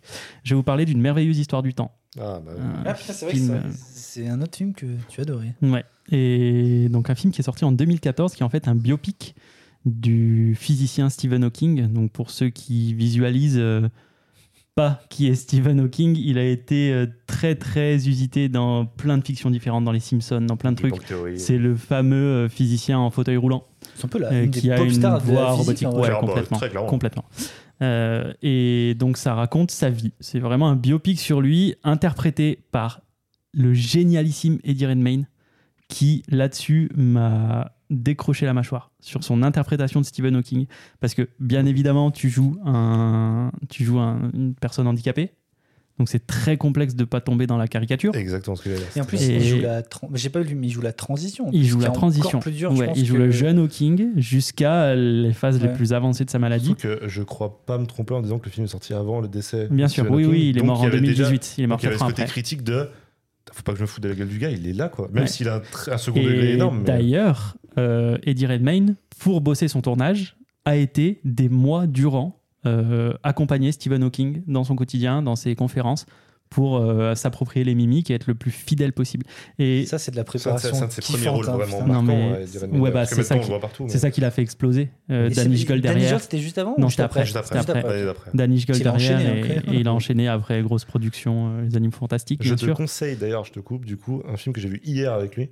Les 7 de Chicago, disponible Oh, sur Netflix, ouais. qui est juste exceptionnel. Eh ben, Vraiment très beau avec film. plaisir. Si je Ouais, peux voir du, le rôle principal, mais euh, déjà. si je peux voir un peu de Redmayne, ça me va clairement, il y a pas que complètement. lui, Et, euh, fantastique. Et en fait, c'est frappant parce que euh, moi, ça m'est arrivé euh, dans ma formation. On nous passait euh, dans les amphis des, conférences d'Hawking et des extraits d'Hawking quand il marchait encore et où il expliquait certains trucs hyper boring, que je comprenais pas. Et dans la façon de tenir sa craie, on voyait déjà l'avancée de la maladie. Et c'est un truc tout con qui m'a frappé dans le film, mais quand Redmayne écrit au tableau, il l'a quoi. Donc le mec, en plus de bosser avec le Hawking du, de ce qui était son présent, quoi, quand il bossait le Mhm. film, il a dû se taper des archives, j'en suis convaincu, parce que Oh, mais c'est même. il a le truc. Et enfin, ça m'a Si bluffé. lui dans tous les cas le réalisateur. Ça m'a bluffé. Euh, la réalisation est topissime. Alors, la, celle qui joue la femme de Stephen Hawking, c'est, je l'ai noté, Felicity Jones. Ouais. Donc, très, très forte aussi. Rogue et One, incroyable. très forte aussi dans le rôle. Euh, c'est de James Marsh, le film. Et enfin, en vrai, c'est un bijou. C'est c'est la vie d'un physicien. Ça peut paraître chiant as fuck. Et en vrai, euh, oui. Enfin, il n'y a pas des trucs. Il y a pas, ça, tu il se passe pas des trucs incroyables dans sa vie, si ce n'est Quoi? ces, ces embûches. euh, Moi, je trouve sa vie de santé, tu vois. quoi. Ouais, non, mais il y a ce côté-là, justement, c'est là où je voulais en venir, c'est que, mis à part ces problèmes de santé, qui sont bien évidemment euh, expliqués et de long en large, et le mec, c'est un survivant, en gros, euh, quand il était en études supérieures, on lui déclare sa maladie après une chute, et on lui dit, bah, si vous survivez deux ans, c'est cool, quoi. Et le gars fait la vie qu'il a fait derrière, il a découvert des trucs incroyables, mais en science, en fait, euh, l'impact qu'il a eu euh, sur euh, la cosmologie euh, peut presque s'apparenter à l'impact d'un Einstein dans d'autres domaines, tu vois. C'est vraiment un, Ah oui, un oui, oui. génie. C'est un génie. Et puis surtout, je trouve qu'il y a ce truc de quand on parle de pop star, c'est dans le sens positif du terme de il a vraiment popularisé. Enfin, C'est ça. C'était le point. euh, Il a vraiment réussi à vulgariser voilà, certains, certains points. Et bah, son livre, d'ailleurs, Une merveilleuse histoire du temps. Alors, ça a été un peu mal traduit. C'est pas vraiment ça le titre français du livre, mais en anglais, euh, c'est. euh, je sais plus exactement le titre en anglais, mais c'est le titre exact du livre pour le coup, qu'il a sorti Ah, et qu'il l'a rendu célèbre. Oui, euh, ah, celui-là, je sais plus. Mais le- je sais que le titre anglais, c'est le titre du livre euh, qui a rendu Hawking célèbre et, et qui, a, qui a fait de lui une star, quoi. Mais, mais j'aime beaucoup parce que Putain, tu vois que derrière son, son génie, derrière sa maladie, ben il y a un être humain aussi. Et c'est chaud en fait. Il fait aussi des erreurs. Son mariage se passe pas si bien que ça. Euh, Oui, il va divorcer. Ouais, non bien sûr. Euh, il lui arrive des pépins, À mais de monstrueux. D'ailleurs, oui. L'acteur qui joue le mec qui part avec sa femme, c'est l'acteur qui joue Daredevil. Mais ouais, il a une vie hyper bien remplie. euh, c'est sublime. Enfin, la réalisation est top. Les OST sont magnifiques. Il y a toutes les petites anecdotes de The vie. Theory of Everything. Ouais, Ouais, c'est c'est ça. ça. C'est J'ai juste ça. vu le mot theory et j'arrive plus à trouver. C'est exactement ça. Et, euh, et en fait, tu sens que la famille Hawking était derrière le projet et a balancé plein de petites anecdotes, euh, notamment des petites anecdotes toutes bêtes euh, avec de comment il s'est fait virer d'une fac pour aller à une autre euh, parce qu'il était en train en fait de surpasser ses profs et il était un peu trop arrogant. Et on lui a dit. euh, Tu vois, un des trucs qui m'a marqué, c'est les scènes très lumineuses. Pardon, en plus, je t'ai coupé en, plein milieu de ta phrase. Vas-y, je t'en prie.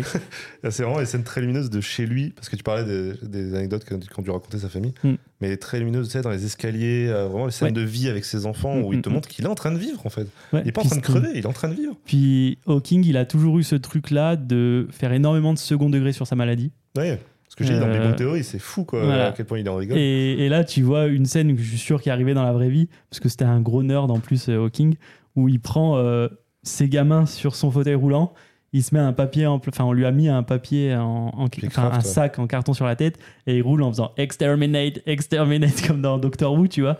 Et enfin, c'est sûr que c'est des trucs de gros geekos british euh, Ouais, ouais, bien sûr. qui kiffent Doctor Who. Enfin, j'ai adoré suivre euh, ce biopic sur sa vie qui, je trouve, est super bien, super Avec bien amené, avec fou, un quoi. respect dingue Putain, de la ouais, part des réalisateurs, des acteurs et de toute la production. Quoi. Donc, euh, ouais, intéressez-vous au destin de ce gars qui a, mine de rien, euh, changé la face du monde de la physique. Même si c'est pas forcément ultra intéressant pour tout le monde, c'est quand même au cœur de notre monde. Donc, c'est cool de s'y a un intéresser. truc que je t'avais déjà conseillé, À mais je pense que tu l'as vu, c'est un autre biopic sur Stephen Hawking, Oui, bien sûr. Ouais, avec euh, Benedict Cumberbatch, ouais, ouais, je l'ai vu. euh, ouais, qui est sorti à peu près au même moment. Ouais, ouais, ouais, un Alors forcément, il est moins, euh, on va dire, euh, cinématographiquement Oui, oui. euh, aussi fou, mais euh, il a des, des- Il est cool aussi, ouais. il a Mm, des, mm, mm. des- des trucs Non, non, il est bien. donc euh, vraiment, je vous conseille les deux. ouais. Ouais, mais moi, c'est vrai que je suis très très biopic. Euh, J'ai beaucoup aimé celui sur Alan Turing. Tu vois, tu parles de Benedict Cumberbatch. Euh, il était incroyable. Et euh, plus récemment, euh, même celui sur euh, Robert Oppenheimer. Il est, enfin, j'ai pas, toujours pas. on a beau dire pas ce qu'on veut, d'un point de vue scientifique, c'est Mais j'ai beaucoup regardé ça. incroyable. là, en ce moment, c'est vraiment un truc qui vient de qui sort. Là, on a Air qui est sorti euh, Oh, sur, la, sur la chaussure, incroyable la sur la Tetris chaussure. qui est Ouais, sorti. je l'ai pas vu encore. Il y a euh, vraiment Tetris. euh, un vrai euh, florilège là-dessus. Moi, j'aime beaucoup les biopics. euh, Euh, J'avais maté celui sur Zuckerberg aussi, tu vois. En Ouais, fait, j'aime ouais. beaucoup, j'aime beaucoup les biopics. Et celui-ci m'a particulièrement montré, et si bien que ouais, je l'ai regardé un paquet de fois. euh, Ouais, Et je chiale toujours sur la dernière scène, quoi, qui est un peu la conclusion de sa vie, parce qu'il partira 4 ans après le film, en fait. Donc, euh, mais ouais, enfin, ça résonne. j'adore. C'est un de mes physiciens préférés. euh, Vous avez vraiment cité deux films qui m'ont marqué. Ouais. donc, euh, top. Si on enchaînait avec les musiques, du coup, Et comme bah, ça on se finit sur le livre quand même, c'est un podcast de livres à la base. Je vais y aller, tiens.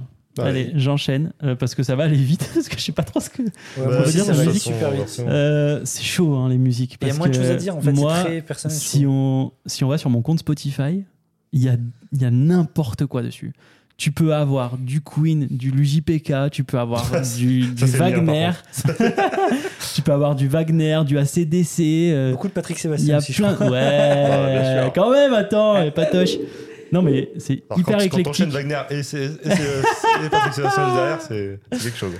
C'est hyper éclectique. Et en fait, je me suis dit, il me faut une musique que quand j'entends les premières notes, j'ai des frissons. Et j'en ai trouvé une. Où ça me le fait instant. Et c'est même pas un mytho ou un effet de parole. Quand j'entends les premières notes de piano de cette musique, j'ai des frissons. C'est La Terre est ronde d'Orelsan. Je sais pas pourquoi. Je pense qu'on en parlait tout à l'heure avec Donnie Darko. Cette chanson est arrivée à un moment de ma vie qui était pas hyper marrant, où euh, bah, il y avait beaucoup de doutes euh, sur l'avenir, sur plein de trucs. euh, j'étais pas loin d'apprendre que j'étais malade. Enfin, il y avait un, un truc pas ouf, ouf.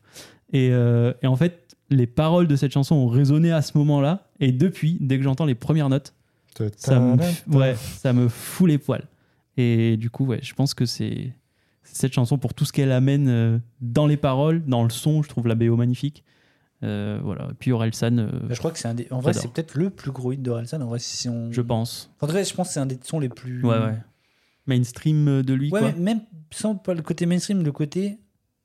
Je sais pas, il y a vraiment ce côté. euh, Fédérateur Ouais. Moi, c'est moi, c'est ça, c'est Ouais, c'est- universel C'est que cherchais ouais. un peu. C'est ce côté, Ouais. c'est son son le plus. Peut-être accessible. Dans le sens vraiment. Ouais, euh, je vois, ouais. Pas mauvais, Il mais. parle pas de lui, il parle des, enfin, Oui. des gens. quoi. Ouais, Tout le monde a ce ouais, truc ouais. de, de où est ma maison, où est-ce que je me sens chez moi. C'est ça. Bah, tu peux faire ce que tu veux, tu peux aller où tu veux. Enfin, Ouais. Voilà. C'était bah, celle-ci. trop bien. J'avoue Mm. que si c'était Orelsan, euh, j'aurais pu le faire. parce que, De toute façon, Clairement on a, ce point commun, on a ce point commun tous les trois d'être Ouais. euh, des grands fans de l'artiste. Donc, clairement. Très, très clairement. Qui qu'enchaîne? Comme vous voulez. Vas-y, si tu veux. Eh Moi, bah, écoute. moi, alors, 100%, vous allez jamais savoir de quoi je vais parler. Enfin, si, je vous allez connaître, mais vous allez pas voir d'où ça vient. Céline Dion. Non, mais. Lara Fabian. Non, Jean-Jacques Goldman? Non. Est-ce que c'est une, une femme Oui, c'est une femme. Une femme française qui, chante comme ça Axel Red Non. Lara- euh, Petite voix. Natacha Saint-Pierre On l'a vu euh, en cancer Paradis Vanessa Oui, Paradis. exactement. Ouais, J'étais même pas là. c'est vrai Du coup, euh, je vais vous parler de Vanessa Paradis. Alors, je suis vraiment pas le plus du tout un grand fan de forcément de la chanteuse. Genre, j'ai écouté plusieurs de ses titres. J'adore sa voix, par contre, mais c'est pas forcément. euh, j'ai- en fait, je connais assez peu de chansons d'elle au final. Il y a une chanson que je- vraiment je qui me parle énormément, c'est Ilia. Mm. Donc, euh, sortie, chanson sortie en 2009. Euh, je saurais pas trop dire comment. En fait, je me- mes premiers souvenirs de, ce, de cette chanson, c'est des clips. À l'époque, euh, je sais pas, je, je me faisais chier la journée. Il y avait franchement les chaînes de clips. euh, Ouais, ouais.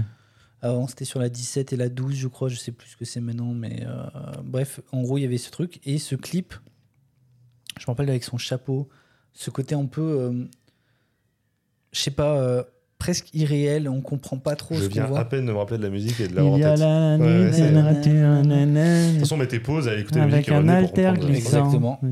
Vous allez kiffer, en fait. Et je sais pas comment dire, mais cette musique me, me met dans un état, euh, Mélancolique? Ouais, Je Mais- comprends. mais mélancolique, Non, c'est vrai? Presque en fait de choses que j'ai pas vécues. Je sais pas comment dire. Il y a vraiment un truc de. J'ai l'impression de vivre des vies que j'ai pas vues. C'est très particulier. Tu sais que je comprends totalement ce qu'il Ouais. dit. hein. Ah ouais, ok, Vraiment, bon, bah, ça va alors. J'avais peur parce que c'est bizarre de dire comme Non, ça. t'as ce truc de ressentir la tristesse qu'ont pu. Enfin, en tout cas, cette- ce sentiment qu'ont pu avoir des gens. C'est 100% de l'empathie, ça, les gars. Exactement, oui, Moi, j'en ai, pas- moi, j'en ai pas, je suis un connard, donc je vois pas de quoi vous voulez parler. Moi, la terre est ronde, je pense à mes problèmes. non, mais euh, ouais, je sais pas comment dire, mais il y a vraiment ce truc de. C'est envoûtant. Il y a vraiment ce truc de. J'ai l'impression de ressentir des choses qui sont pas à moi, mais en même temps que je comprends totalement. Et qui, dès que la musique va s'arrêter, va disparaître. Je sais pas comment dire. C'est. Fou Mmh, que ouais, ça, ça ça, rejoint pas ouais. mal ce que je vais dire après sur la musique. Bah, tant mieux. Mais en fait, le truc, c'est que justement, quand j'ai réfléchi à des musiques, j'avais du mal à choisir une musique, parce qu'il y a plein de groupes que j'adore, il y a plein d'artistes que j'adore. J'adore Orelsan, 21 Pilot, il y a plein de trucs, j'écoute en boucle littéralement les albums. Genre, je me mets l'album, je l'écoute en boucle pendant deux semaines, après, je passe à un autre album, etc. Il y a, c'est pas du tout ce genre de chanson. C'est vraiment le genre de chanson que j'écoute une fois tous les six mois. Mais quand je l'entends, pas ça dans va ta playlist, quoi. pas du tout. Genre, mais quand je l'entends, et c'est la première chanson qui m'est venue, et je me suis dit, ouais, c'est vraiment une chanson vraiment à part, quoi. Genre, euh, c'est même pas une chanson que je voudrais écouter fréquemment, en fait. Juste- Ouais, ouais, quand elle pop, tu te sens bien, quoi. Ouais, même Pas pas bien. forcément bien en fait. C'est. T'as rien écouté Enfin, ce qu'il a dit en Bah si, mais la mélancolie. Oui, J'aime oui, bien. hein. J'adore la chanson. J'aime bien me me sentir sens. mélancolique. Mais bien, je sais pas si c'est vraiment forcément le terme, mais oui, c'est ce que tu voulais dire. Je me, Oh, bah, je passe un bon moment quand j'écoute la musique, c'est ça le, le truc. Mais ouais, c'est très particulier et euh, c'est une des rares musiques qui me fait ça, je pense. Je sais pas si les gens comprendront ce que tu veux dire, mais moi, J'espère. euh, carrément. Si vous comprenez, vous, vous êtes des gros teubés de toute façon. Donc, euh, hein. Non, Après, on a, Lui, depuis qu'il a percé sur Insta, c'est plus le même. hein. après, on a, on a, euh, on a une alchimie tous les deux que- C'est qu'ils n'ont pas eux. Quoi. Oui, mais, euh, mais voilà, de toute façon, euh, c'était pour vous, moi, que je fais ça, c'est pas pour eux. Donc, euh, allez, C'est bien. Je pense que c'est le meilleur moyen de faire des bons podcasts. Ouais, exactement. Bah, du coup, euh, à toi, parce que moi j'ai fini. hein. Et bah, écoutez, Oh, mais les transits de ce mec me tue de rire. Ai me tue rien de rire. alors son transit, pas du tout. Quoi. Enchaîne là-dessus, vraiment. Vraiment, le flop. Euh, récemment, j'ai acheté un, un livre. Je sais qu'on parle de la musique. Vous inquiétez pas, je suis pas complètement fou encore. Euh, qui est celui de Panayotis Pasco. Euh, Ah, putain. Humoriste. Il parle de plein de trucs, dont la relation avec son père. C'est à ça que je viens. Parce que je me suis beaucoup reconnu dedans, ce truc de. euh, la relation presque avec un inconnu, alors qu'il t'a donné la vie, que c'est ton père, tu vois. Et, mon père a, toujours été présent, etc. Mais je sais qu'on a une sorte de, de pudeur euh, qui est euh, qui est qu'on n'a jamais vraiment partagé de choses, quoi. Et pourtant, euh, il y a un souvenir qui est euh, peut-être le souvenir le plus précieux avec mon père, alors que vous allez voir que c'est pas grand-chose. hein. Euh, on était euh, tous les deux, je sais pas pourquoi, euh, il n'y avait pas mes sœurs, il n'y avait personne autour.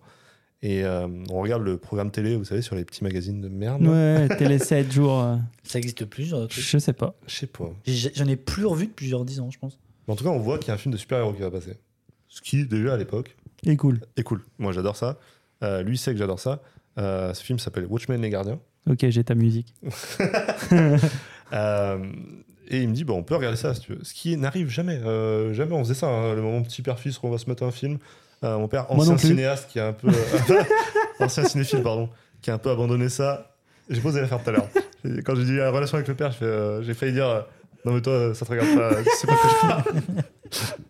Euh, ouais, Il s'est barré, ok Je sais plus où j'en suis, putain. Pardon. Euh, ouais, ça arrivait jamais. On avait pas ce Watchmen, moment ouais. près. Genre, euh, il était ancien cinéphile, il avait complètement abandonné ça. Moi, je regardais des films de mon côté, lui de son côté. Et euh, il me dit, bah, on va regarder ça. Euh, et une des premières scènes, du coup, de, de Watchmen commence avec cette musique qui est Sound of Silence de Simon et Garfunkel. Euh, Bah oui. Et, et je, Bah oui. jusqu'à maintenant, je savais pas où voulait en venir. Et Ah ouais ça, je fais. Mais bien sûr que c'est sa chanson préférée. Bah oui, genre, euh, bah oui. oui, bien sûr. Euh, musique absolument folle. Et je me rappelle euh, dire à mon père, mais c'est quoi cette musique? Alors vraiment, on ne parlait pas, on, on parle très peu. Je dis, mais c'est quoi cette musique? Il me regarde, il me fait, tu connais pas? Je fais, bah non. Genre, excuse-moi. Excuse-moi, je suis pas né avec. Il me dit, bah Simon Garfunkel, Sound of Silence. Euh, puisque lui, son film préféré, c'est Le Lauréat. Et Premier il, film à avoir utilisé Sound of Silence. Et il me dit qu'il- que vraiment, bah, il- enfin, genre, plus- plusieurs années après, je lui raconte cette histoire. Et euh, lui aussi, c'est un de ses souvenirs les plus marquants avec moi, puisque c'est le moment où il m'a parlé en fait, d'une de ses musiques préférées, de son film préféré. Donc en fait, c'est un moment, mignon. euh, ouais, c'est un moment très marquant. Et cette musique, en fait, quand je l'écoute, au-delà de tout ce souvenir-là, Mhm. il y a vraiment, euh, c'est vraiment la musique qui me fait passer par toutes les émotions. Il y a forcément un propos qui est très triste pour l'histoire de pourquoi, ça pourquoi ce fameux Hello Darkness, My Old Friend, qui est devenu un mème depuis, parce que Simon, quand il écrivait avant, il n'arrivait pas à écrire avec du monde autour, il s'enfermait dans sa salle de bain, lumière éteinte, et seul avec sa guitare, et il composait comme ça. Waouh, Et euh, il a abandonné totalement la musique je l'avais pas ça. impossible de se remettre dans la musique euh, des années de dépression, etc. Jusqu'au jour où il décide du coup de faire ce titre-là, de se remettre dans sa salle de bain et de dire Hello Darkness, my friend. Waouh. Je pense que lui il l'a inventé, mais ça reste beau quand même. Peut-être. en tout cas, l'histoire me plaît. Le buzz est cool. Franchement, C'est une musique suceur de GG, buzz. GG. C'est une musique qui va totalement flopper Ah ouais sortie. En vrai Ouais, Jusqu'au jour où euh, 3-4 personnes décident de la remettre au goût du jour, juste en rajoutant un peu de reverb, un peu de machin. Ils la sortent sans en parler à Simon Garfunkel, puisque c'est le producteur qui avait les droits, donc euh, le producteur dit oui. Elle se retrouve propulsée en haut des charts, sans que Simon Garfunkel ne soit au courant, euh, jusqu'au jour où. Parce qu'ils sont séparés entre temps. Ah. Vraiment, euh, l'échec de Sound of Silence, Wow. c'est- c'est le, le départ du groupe. Euh, et du coup, il voit ça, il, se- il se rend compte qu'il est 80e dans, le- dans le top des charts. Il fait, mais, mais pardon, Qu'est-ce qu'on fout là euh pourquoi il y a Sound of Silence C'est sorti il y a deux piges. Allô Simon, ouais, c'est Garfunkel. Qu'est-ce qu'on fout là Non, mais euh, ouais, au-delà de ça, du coup, ça raconte évidemment cette histoire euh, euh, du, du- bah, du bruit du silence, vraiment, littéralement, c'est euh, ça. Euh, du fait que les hommes ne s'écoutent pas. Euh, Il y a tout ce propos de on parle sans s'écouter. C'est vraiment ce truc que moi je reconnais. Et plus j'écoute cette musique et plus elle a un nouveau propos dans ma vie. Parce que bah, suffit d'aller dans une ville surpeuplée pour voir qu'effectivement personne s'écoute, personne se regarde. Ton voisin, tu le connais pas. Euh, et plus les générations avancent, et plus c'est terrible, et plus l'humanité perd son humanité. Et euh, ouais, du coup, ça me fait passer par toutes les émotions. Il y a même une phase très rock qui me parle de fou, la version de Disturb. Euh, Ah, J'ai voulu que t'en parles, j'adore cette la version. reprise par Disturbed, elle est folle et elle marche tout aussi bien sur moi. Et ouais, ouais, c'est ça. En fait, c'est une musique qui vraiment me fait sentir. Je peux pas la mettre dans la playlist. J'y arrive pas. J'ai pas Bah, ce c'est truc-là. c'est- Parce, c'est des musiques très particulières. parce que ouais. dès qu'elle arrive, euh, je suis vraiment en PLS. Une fois, elle est arrivée dans un magasin où vraiment je me suis figé en mode Waouh, c'est pas le moment J'étais pas là. J'allais acheter du jambon là, enculé, c'est-à-dire, je suis pas prêt. Ne mettez pas cette musique maintenant Et euh, ouais, j'ai toujours du mal à parler de cette musique parce que vraiment, elle est euh, hyper importante pour moi. Et ouais, bah, comme tu as dit, dès les premières notes, en fait, c'est un truc euh, fou. Et la mélancolie, je la reconnais carrément. Et j'ai toujours ce truc. Putain, c'est totalement con. Et quand je l'entends, t'as la vie qui presque se passe en noir et blanc, tu vois. T'as ce truc de. Non, mais. Non, mais ça, c'est ton daltonisme, Donc, ça n'a rien à voir. t'as- Peut-être. Un suceur de buzz. Non, ce que je, ce que je Avec veux quelle dire- couleur la mixette là? Vas-y, mets me la musique, mets la musique. Avec quelle couleur la mixette là? Non, mais c'est pas, pas au sens. Mais genre, Non, mais ça oui, je devient vois ce que tu veux on dire, comprend, on t'embête, oui. Il y, a quelque chose qui se genre de voile qui se pose, Exactement. Mais tu vois, on en parlait ce matin, on parlait des sens avec Apo. On a eu une discussion très. elle est chère en ce moment, c'était surtout ça. De quoi il, il a dit quoi il a dit. Mais oui, on parlait d'essence bon, en ce moment, Ah, putain. Le prix du baril, Ah, enculé. hein. putain, ouais. On parlait des différents sens euh, de l'humain et euh, on disait que quand on était privé d'un sens, évidemment, ça, ça développe les autres. Mm. Et bah justement, je crois que c'est ça, c'est que je me concentre tellement sur le son que la vision, elle devient Ouais, secondaire. fait. hein. Ce qui, ce qui n'arrive jamais dans la vie.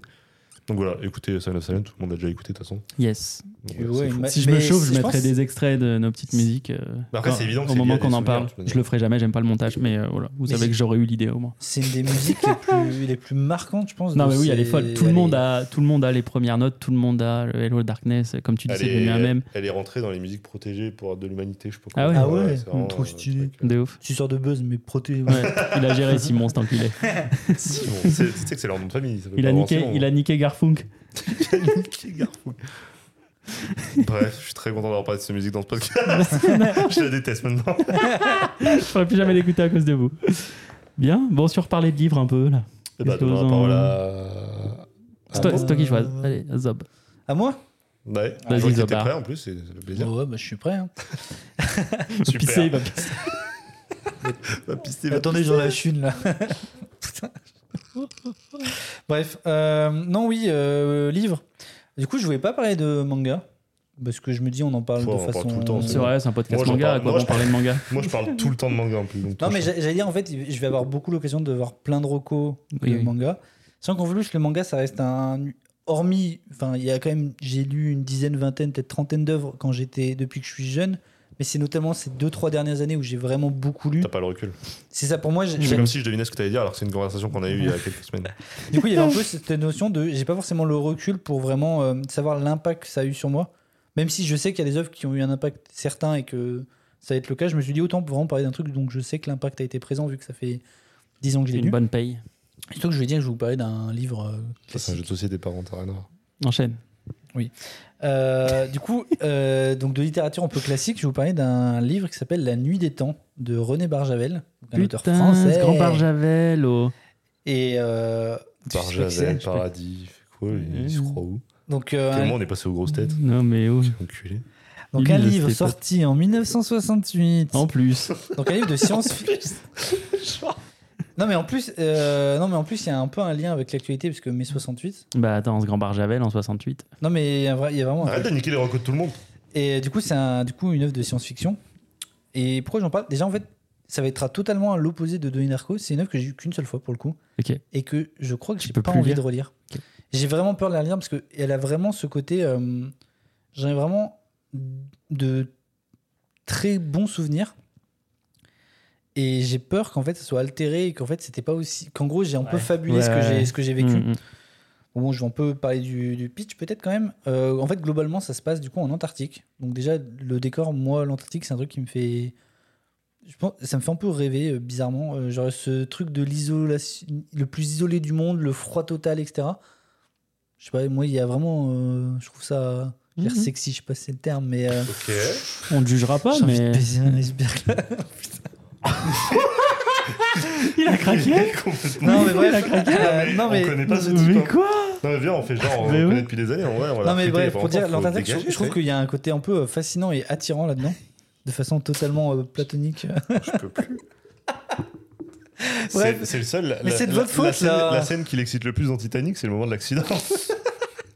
Je vous déteste. Bref, euh, du coup, ça se passe en Antarctique. Et en fait, qu'est-ce qu'on va suivre? On va suivre une, une- une équipe euh, de scientifiques qui en fait ont détecté un signal qui, profond de, qui provient pardon, du fond, du sous la banquise, mais vraiment très profondément. Mhm. Du coup, il y a une équipe de scientifiques de tous les pays qui se rejoignent parce que bah, un signal, euh, genre, ça n'a aucun sens, surtout à cet endroit-là. Du coup, ils vont forcément aller voir ce qui se passe et ils vont trouver une, je crois que c'est une sphère euh, dorée de plusieurs mètres, diamètre, de, plusieurs mètres de diamètre de long. Et en fait, à l'intérieur, ils vont trouver euh, deux personnes euh, en état de stase dans des sortes de caissons. euh. En fait, on se comprend que ça Ok. vient d'une euh, ancienne civilisation. Et du coup, ils vont réveiller une de ces deux personnes. Ils décident d'en réveiller qu'une au début, parce qu'en fait, l'autre est dans un mauvais état. euh, en fait, elle a des blessures, donc ils ont peur en- qu'en la réveillant, euh, ça, ils n'arrivent pas à la sauver. Du coup, ils réveillent une de ces personnes euh, qui s'appelle euh, Eléa. Et en fait, cette- et en gros, l'histoire, ça va être qu'en gros, cette personne va communiquer avec les scientifiques via une. euh, Parce qu'en gros, du coup, ça reste de la science-fiction, donc comme si on est en- dans les années 60, en fait, elle va communiquer grâce à un- une nouvelle technologie qui permet en fait de projeter entre guillemets ses souvenirs. Et du coup, en fait, elle va, C'est Black Mirror, ça. elle va entre guillemets euh, montrer sa vie et en fait comment sa civilisation qui du coup était il y a 900 000 ans, du coup qui était une civilisation humaine vu que ça reste des humains, des humains mais qui, qui vivaient il a là- 900 000 ans. il y a 900 000 ans et qui était en gros euh, une, une civilisation bien plus avancée que, la, que la, notre civilisation actuelle. Et comment en fait elle a, elle, a- elle a déchu, en fait, comment elle, comment elle s'est arrêtée d'exister? Donc je vais pas forcément raconter les tenants et les aboutissants parce que ça En tout cas, ça, partie- moi, ça me botte. Les, les Ouais. pitchs comme ça, ça me botte. franchement, hein. euh, c'est fou. Et en fait, euh, ce qui m'a marqué déjà, c'est l'ambiance. Déjà, tout le début dans l'Antarctique, dans le froid, ce côté scientifique, ce côté euh, essayer de comprendre. En fait, du coup, on suit un scientifique français qui va plus ou moins commencer à tomber amoureux de la. Et Léa, de Eléa, de la. la décongelée. De la. ouais, exactement. Et- Non, mais voilà, Et en gros, en fait, ce qui est un des trucs, un des, une des choses marquantes en fait qui pour moi vraiment euh, symbolise l'œuvre, c'est qu'en fait, du coup, il, il communique grâce à une sorte d'intelligence artificielle qui arrive en fait, qui a compilé tout ça, tout ce qu'elle dit, tous les textes entre guillemets, pour pouvoir le traduire. En fait, elle a réussi à le traduire, sauf qu'en gros, il y a des mots qu'elle a du mal à traduire parce qu'en fait, ils n'existent pas dans notre langue, Oh. dont un sens qui s'approcherait à ce qu'on considère comme de l'amour. Et en fait, elle ne peut pas le traduire parce qu'elle dit, mais sauf que nous, l'amour, c'est un sentiment bien trop impur par rapport à ce qu'elle, elle ressemble, parce que nous, l'amour, on l'utilise pour dire, j'aime les pattes, tu vois. Elle, ce qu'elle veut dire là, c'est Mhm. pas ça du tout, tu vois. Et je sais pas comment dire, mais il y a vraiment ce sentiment de, en fait, le poids des mots, Ouais, bah, Et- typiquement, en, en japonais, t'as ça. Hein. T'as Ouais. deux mots pour l'amour. c'est ça. Et ça m'a fait marquer, quand j'ai lu ça, j'étais vraiment en mode, putain, mais c'est évident qu'on devrait pas dire, quand, tu es, quand je suis avec euh, ma copine, ce que je ressens pour elle, ce n'est pas de l'amour, c'est bien Bah, le, plus que ça. Le littéraire me, va peut-être me contredire, mais c'était pas le, le sens premier de adorer, c'était pas ça? Si, bah, c'est c'est vouer une adoration. ouais. Ouais. Mais euh, en vrai, c'est c'est un truc euh, depuis la nuit des temps, en fait. Mais C'est marrant, c'est le nom du Oui. livre. c'est vrai. mais ouais, mais non, c'est la même question. Mais dans toutes les langues, hein, c'est c'est une question euh, I like, I love. euh, en fait, Ouais. petit à petit, tu le perds. En fait, c'est ça qui. Ouais. est- qui est- Et moi, c'est un des trucs qui m'avait marqué, c'est vraiment cette notion de. En fait, ils avaient des concepts qu'on n'a pas et qui c'est très difficile à, à concevoir pour nous, entre guillemets. Et ça, je trouve que ça m'a un peu comment dire, questionné sur, euh, sur mes propres principes, sur mes propres euh, modes de pensée. Et euh, bah, j'ai kiffé ça, en fait. J'ai vraiment adoré ce questionnement de. En fait, qu'est-ce que l'amour, etc. On peut en fait. Parce que je vais en venir, en fait, il y a des points négatifs à l'œuvre. Mais, euh, mais on a aussi un gros discours anti, anti-guerre et euh, un peu pro-étudiant, etc. C'est pour ça que ça, ça sonne. Ah, parce qu'en gros, 68. Voilà, mais en fait, euh, quand le livre est sorti, c'était juste avant, et il y a beaucoup de gens. Une montée de colère, un truc. euh. En fait, il y a des gens qui disent qu'il a un peu pré-shot le truc, parce qu'il se passe des scènes dans le livre qui peuvent s'apparenter pas mal aux manifestations Il se passe, euh, il y a etc. neuf- il y a 900 millions? Ouais, et pas que. Enfin bref, c'est un peu complexe. Mais bref, il y a des gens qui disent qu'il a un peu été un peu euh, précurseur là-dessus et tout. Euh, mais ouais, globalement, j'ai adoré. Euh, je l'ai recommandé à une seule personne, ce bouquin, qui ne lit pas énormément. Et il a eu exactement le même ressenti que moi. Donc ça me conforte dans mon idée que je suis pas passé à côté, c'était cool. Mais j'ai peur en fait de pas ressentir toute cette douceur, tout ce chamboulement. En fait, le problème, c'est qu'avant de revenir, j'ai relu vite fait des, des critiques. Et c'est vrai qu'il y a des choses. Il y a des gens. ils- En fait, déjà aussi, j'ai vu qu'en fait, il a accusé de plagiat, le mec. Ah merde Shit. gros, mais ça a été après qu'il soit décédé, parce qu'il est décédé euh, quelques dizaines d'années après. Et en fait, apparemment, il y a vraiment des œuvres qui sont sorties quelques années avant, mais inconnues d'autres pays. C'est exactement le même plot. Euh, civilisation inconnue, boule dorée, euh, deux personnes réveillées. Enfin, genre vraiment, c'est exactement la même Ouais, chose. Et il y a des preuves comme quoi il aurait, il aurait eu accès à ses œuvres, donc euh, potentiellement un gros spoil, donc déjà. Enfin, un gros spoil, gros plagiat. Plagiat. Donc déjà, bon, ça la fout mal de... Mais ça n'empêche pas la qualité de l'œuvre, quoi. C'est triste, Mhm. mais voilà. Et qui a un peu... Il y a des choses, je suis pas forcément d'accord sur... Il y a un petit côté sexiste. Après, bon, c'est œuvre des années 60.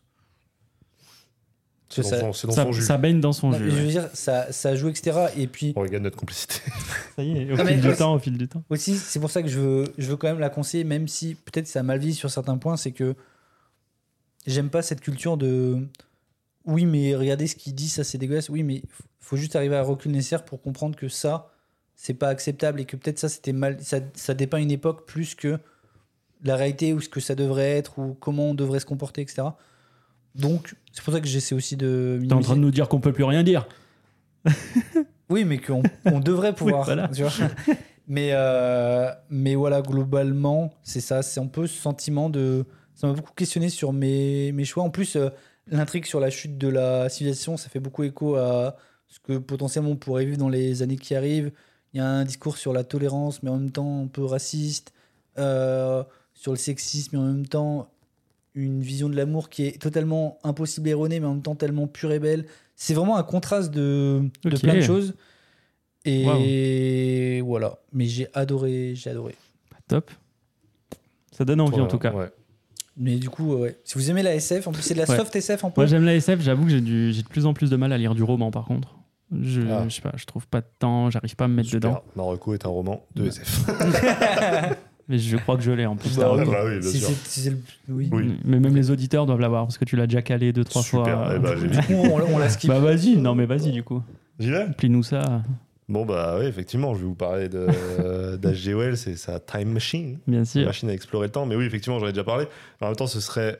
euh, Oui, bah, voilà, voilà, c'est le moment. ce serait méchant de ne pas en parler maintenant, alors que vraiment, c'est, on a parlé des œuvres marquantes. Euh, Machine à explorer le temps d'H.G. Wells. Donc, l'histoire, on va suivre un, un gars qui s'appelle l'explorateur du temps, on n'a pas son nom, qui décide euh, de convoquer euh, plein de, de personnes chez lui, donc des journalistes, des amis à lui, des scientifiques, etc., pour leur expliquer qu'il a réussi à fabriquer une machine à aller dans le temps, dans les deux sens. Ce qui déjà est novateur à l'époque, de penser que le temps est réversible et qu'il va dans les deux sens. Il a invité Marty. C'était c'était déjà fou de, de penser ça. Et d'ailleurs, c'est le point principal de, de ce livre, c'est qu'il est précurseur sur tellement de choses. ouais. Euh, donc en gros, euh, ce qu'il va raconter, c'est qu'il est allé en l'an, euh, je l'ai noté parce que évidemment je l'aurais jamais retenu, 802 701, ce qui fait loin euh, dans le temps. C'est moins loin que le passé de mon livre. J'ai gagné. Non mais c'est surtout ça dépend à Ça. partir de quel moment tu commences à compter. Parce que tu tu commences à compter avec le calendrier. Enchaîne, enchaîne. Je déteste ce perso. Je l'annule. Je l'annule. Je Euh, bref, parce que la question qui se pose, c'est à quoi ressemble l'humanité Dans euh, 800 000 ans. Dans 800 000 ans. Ce qui rejoint pas, pas mal ton œuvre euh, sur pas mal de trucs. Euh, il raconte que quand il est arrivé, donc la machine, en fait, comment elle fonctionne, tu te retrouves dans le temps et elle se retrouve exactement au même endroit d'où tu es parti. Donc en fait, il se retrouve dans des ruines, parce que là où il, Ouais. il n'y a plus rien. Euh, mais à part ça, euh, tout est vert, tout est verdoyant. Il, semble y avoir aucun souci euh, sur Terre. Et il va rencontrer un peuple qui s'appelle les Élois. Alors, ça s'appelle les Élois, mais il y a... en fait, c'est une œuvre qui a eu plein de versions. En gros, il a mis à, à peu près toute sa vie à écrire ce, ce livre. Il a sorti une première version dans sa jeunesse.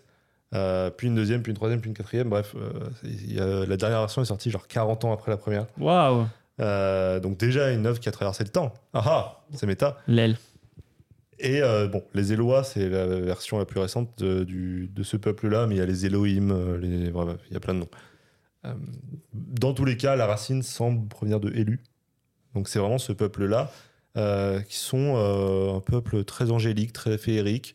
Euh, tu vois, c'est vraiment. euh, ils, dansent, ils chantent, ils, ils ont aucun problème. C'est des hippies, quoi. Ouais, ouais, ils, ont un, ils ont un régime uniquement frugal. En Euh, 70, cet enculé.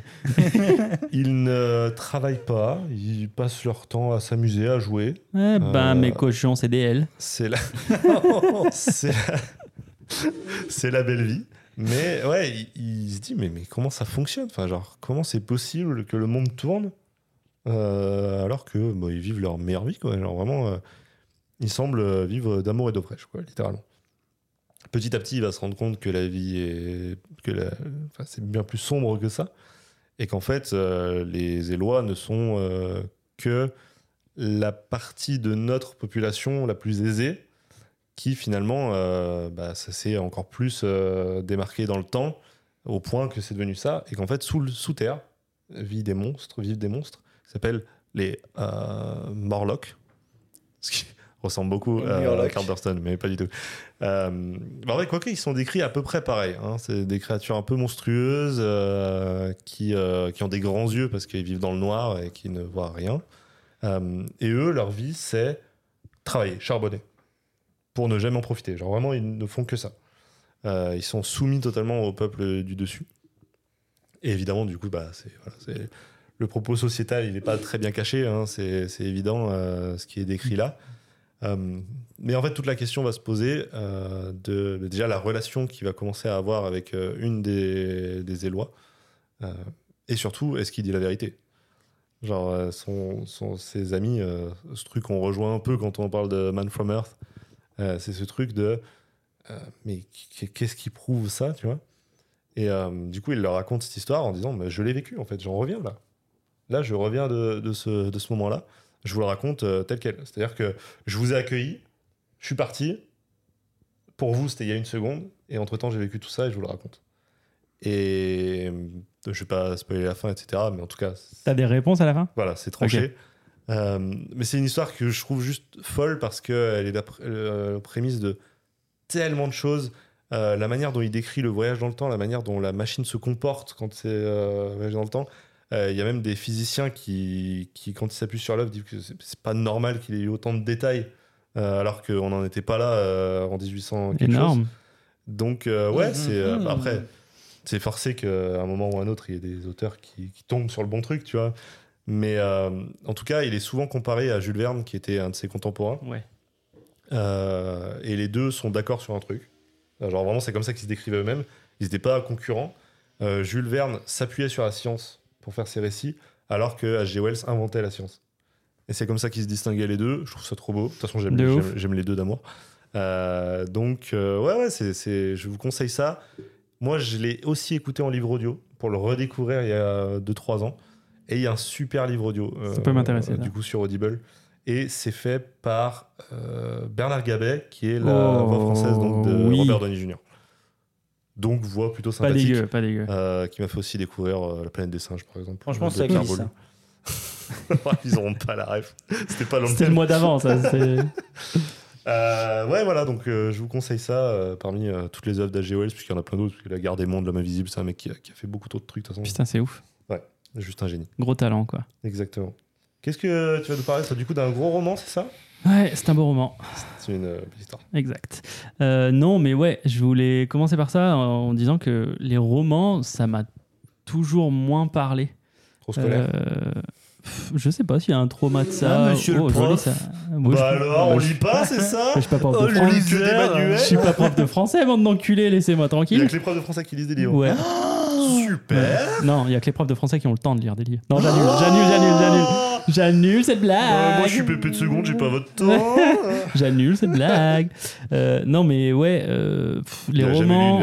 J'ai lu, j'ai lu des romans, euh, genre j'ai lu Seigneur des Anneaux, Harry Potter, Le Silmarillion, tu vois, j'ai lu des trucs. Mais j'avoue ne jamais réellement avoir eu de coup de cœur en, en roman. Si ce n'est, je voulais commencer par ça, je vais bientôt m'acheter les deux trilogies de Isaac Asimov.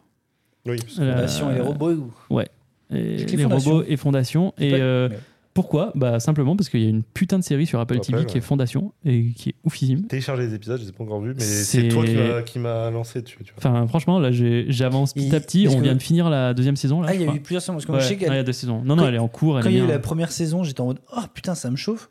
J'ai jamais regardé. Comme il y a eu le Electric Dream of Philip K. Dick, là, les trucs. Ouais. euh, Genre, j'adore bah, en j'ai quasiment- euh, j'ai lu quasiment tout ce qu'il a fait. Bah, j'ai failli parler de ça, regardé la série. La, la série est trop bien foutue et euh, elle prend, euh, elle pioche. Du coup, je pense que c'est le cas dans les livres. Elle pioche dans la première trilogie des robots pour t'expliquer un peu Fondation. Et enfin, j'adore moi les univers qui sont très très étendus comme ça, hyper bien ficelés. c'est le cas, ouais. Et franchement, la série est insane. Les acteurs sont peu connus, mais très très forts. Donc déjà, je vous la conseille. Petit conseil série avant le livre. Bah super, Voilà. bah dis-le si Donc, Marocco, euh, euh, chier, en critique, fait. on commence par. Je vais pas vous parler de ça. Ouais. Là, il fait quoi Il parle d'un truc qui est même pas. Voilà, voilà, voilà.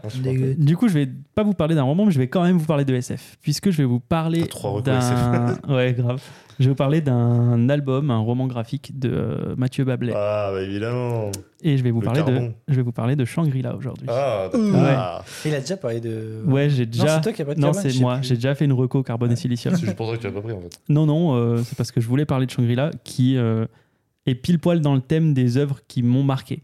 Euh, Shangri-La, c'est un one-shot, donc enfin, c'est une BD quoi, de Mathieu Bablet, où euh, il reste très peu de survivants dans l'humanité. On est dans le futur, un très SF. Et toute l'humanité a dû s'exiler dans euh, une super navette. Donc c'est vraiment un pays volant dans l'espace qui est détenu par une multinationale. Donc déjà, ça pose des problèmes parce qu'il y a un monopole. Donc tout ce que tu achètes, que ce soit ta bouffe, tes vêtements, ton eau, euh, c'est la multinationale qui gère. Donc tu leur dois des thunes à eux tout le temps, tu bosses pour eux. C'est Tom Nook en fait. J'aime- J'aime beaucoup la rêve. J'aime beaucoup la rêve. Propre. Elle fera plaisir à. Ah, j'ai- fait que pour elle. Et, et ouais, du coup, euh, bah, tu vas suivre euh, des, notamment un perso qui a pour but d'aller sur euh, Titan, qui est une des lunes euh, de, de Jupiter, ouais. et de trouver Shangri-La, qui serait un lieu habitable pour ce reste d'humanité. Ah, vraiment la voilà. terre. voilà, le plot de base, c'est ça. Sauf que c'est vraiment juste la toile de fond. Euh, ce que Bablet va nous, nous raconter dans ce livre, c'est surtout des thèmes liés au consumérisme, énormément, euh, de notre relation à la consommation. Pourquoi les humains ont tant besoin de consommer? Pourquoi est-ce qu'on se laisse avoir par des multinationales comme ça? Pourquoi est-ce qu'on a un truc neuf et ben en fait on en veut un neuf deux ans après alors déjà que ça marche très bien? de Un peu. voilà. bah, C'était surtout l'obsolescence. Ouais. Euh, et euh, il va s'attaquer à des questions de spécisme aussi. Parce que dans le monde de, de Shangri-La, il n'y a pas que des humains qui ont élu euh, refuge sur, le, Oui, euh, sur la plateforme. Il y a aussi des animaloïdes, des animaux humanoïdes, je sais pas trop comment on appelle ça. Mais en gros, c'est. par exemple, il y a un perso qui deviendra un sidekick de, du héros, c'est un, un chien bipède qui parle. Quoi. Tu vois, il y a vraiment des animaux. Des animaux anthropomorphes. anthropomorphes. Voilà, merci, je cherchais. Plutôt, on y retourne. Et, euh, et, euh, et en fait, ben, pff, les, les anthropomorphes se font tabasser la gueule par les humains parce qu'ils sont pas comme eux. Donc en fait, tu as plein de questions sur déjà le rapport Ouais, des êtres humains avec les robots, ensuite avec d'autres espèces qu'eux-mêmes et entre eux en même temps. Donc c'est beaucoup, beaucoup de questionnements, ce livre. Et, euh, et j'ai même pas trop envie d'en dire en fait parce que hum, il nous prend un peu à revers sur euh, justement la toile de fond que je vous raconte et on pense vraiment que c'est ça le but du, bouquin, alors qu'en fait l'importance se trouve ailleurs et c'est un peu de la poudre aux yeux ce rêve de terre promise quoi. Donc j'ai même pas trop envie d'en dire, juste c'est un bijou d'écriture, c'est d'une intelligence folle, c'est c'est militant mais pas trop. Dans le sens où euh, tu sens clairement qu'il y a un propos appuyé notamment bah, contre les multinationales etc mais c'est intelligent. C'est pas du bourrage de crâne euh, à l'inverse en disant oh, c'est le mal. Non, c'est non, bah, on en a besoin, mais Ça, Est-ce ça qu'on- questionne voilà, ça plus questionne. que. ça questionne plus que ça condamne, on peut dire. Donc, euh, ouais, c'est c'est un très très beau livre en plus. euh, il est en très grand format, donc les planches qui se passent dans l'espace, c'est c'est sublimissime. Le trait de Bablet est, par contre, petit warning, je l'avais déjà dit sur Carbone et Silicium, le trait de Mathieu Bablet est assez spécial. il faut sur, vraiment- les, sur ouais. les personnages, quoi. Donc il faut vraiment rentrer dans l'œuvre pour, euh, pour apprécier. Mais là, pour le coup, on a beaucoup de, de géométrie sur la, sur la plateforme sur laquelle ils sont, quoi, sur le vaisseau sur lequel ils sont. Et Babel est trop fort en, en traits et en géométrie euh, des, des espaces. Donc, euh, donc ouais, ce sera ma reco. Pour, euh, pour l'anecdote, euh, ce matin, donc on l'a dit, on a fait des, des gros achats avec, euh, avec Apo. On est passé à Momi, Ouais. donc il y en a plusieurs en France, et ils ont fait un petit livret où ils te recommandent des, des BD euh, en te disant ouais, si t'as aimé cette BD, tu peux aimer tel film, tel BD, telle musique même, tel plat. Des fois, ils ont fait. bon. Euh, Il y avait Shangri-La, et l'une des recos liées à ça, c'était euh, Blade Runner. Ouais, Donc Un pour peu. ceux qui ont Mm, kiffé mm. Blade Runner, il y a un, Un peu de ça. Et j'ai failli en parler, du coup, moi, le livre dont j'ai failli parler, c'est euh, les, les moutons. Les euh, moutons, les moutons reptiles. ouais. Non, les androïdes les reptiles moutons des moutons électriques. euh, qui est donc l'adaptation de, de Blade Runner. Mais du coup, du coup, ça me chauffe de zinzin. Mais De toute façon, je comptais Mm. déjà, évidemment, lire euh, Babelais, euh, puisque j'ai beaucoup aimé euh, Carbon et Silicium. Mais euh, ça me chauffe euh, d'autant plus, du coup. Ouais, franchement, euh, tu peux y aller. euh, et ouais, je vois le lien avec. euh, je vois énormément le lien bah, entre les synthétiques et les humains Ouais. dans Blade Runner. Il y a vraiment un truc dans ce genre-là. Et c'est top. Trop bien. J'ai adoré. De belles recos. Ben, on a réussi, les gars. Putain. Carrément. 9 recos. C'est notre record. Hein. Il n'y a, Bah plus- il a qu'un auditeur qui est en train de dormir. ouais, là, mais, on n'a plus euh, qu'un. Merci d'être resté au 1 qui est encore là. Euh, en tout cas, nous, on se retrouve à la fin du mois euh, pour euh, le Focus Club sur Bibliomania. Bibliomania. Puisqu'on est en octobre, on va célébrer Halloween en fin du mois avec un petit one-shot d'horreur assez cool. Euh, c'est Apo qui va d'abord nous donner la reco pour le Ex Libris du mois prochain. Ouais, euh, du coup, la reco du prochain Extérieur, ça sera euh, une œuvre qui a été euh, écrite ou et ou dessinée par une femme.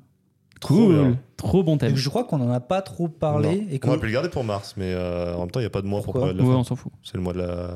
c'est tous les mois, Ouais. tous Ouais, jours c'est tous les de mois le mois femme. de la fin. Tous les jours le mois de la femme. Carrément.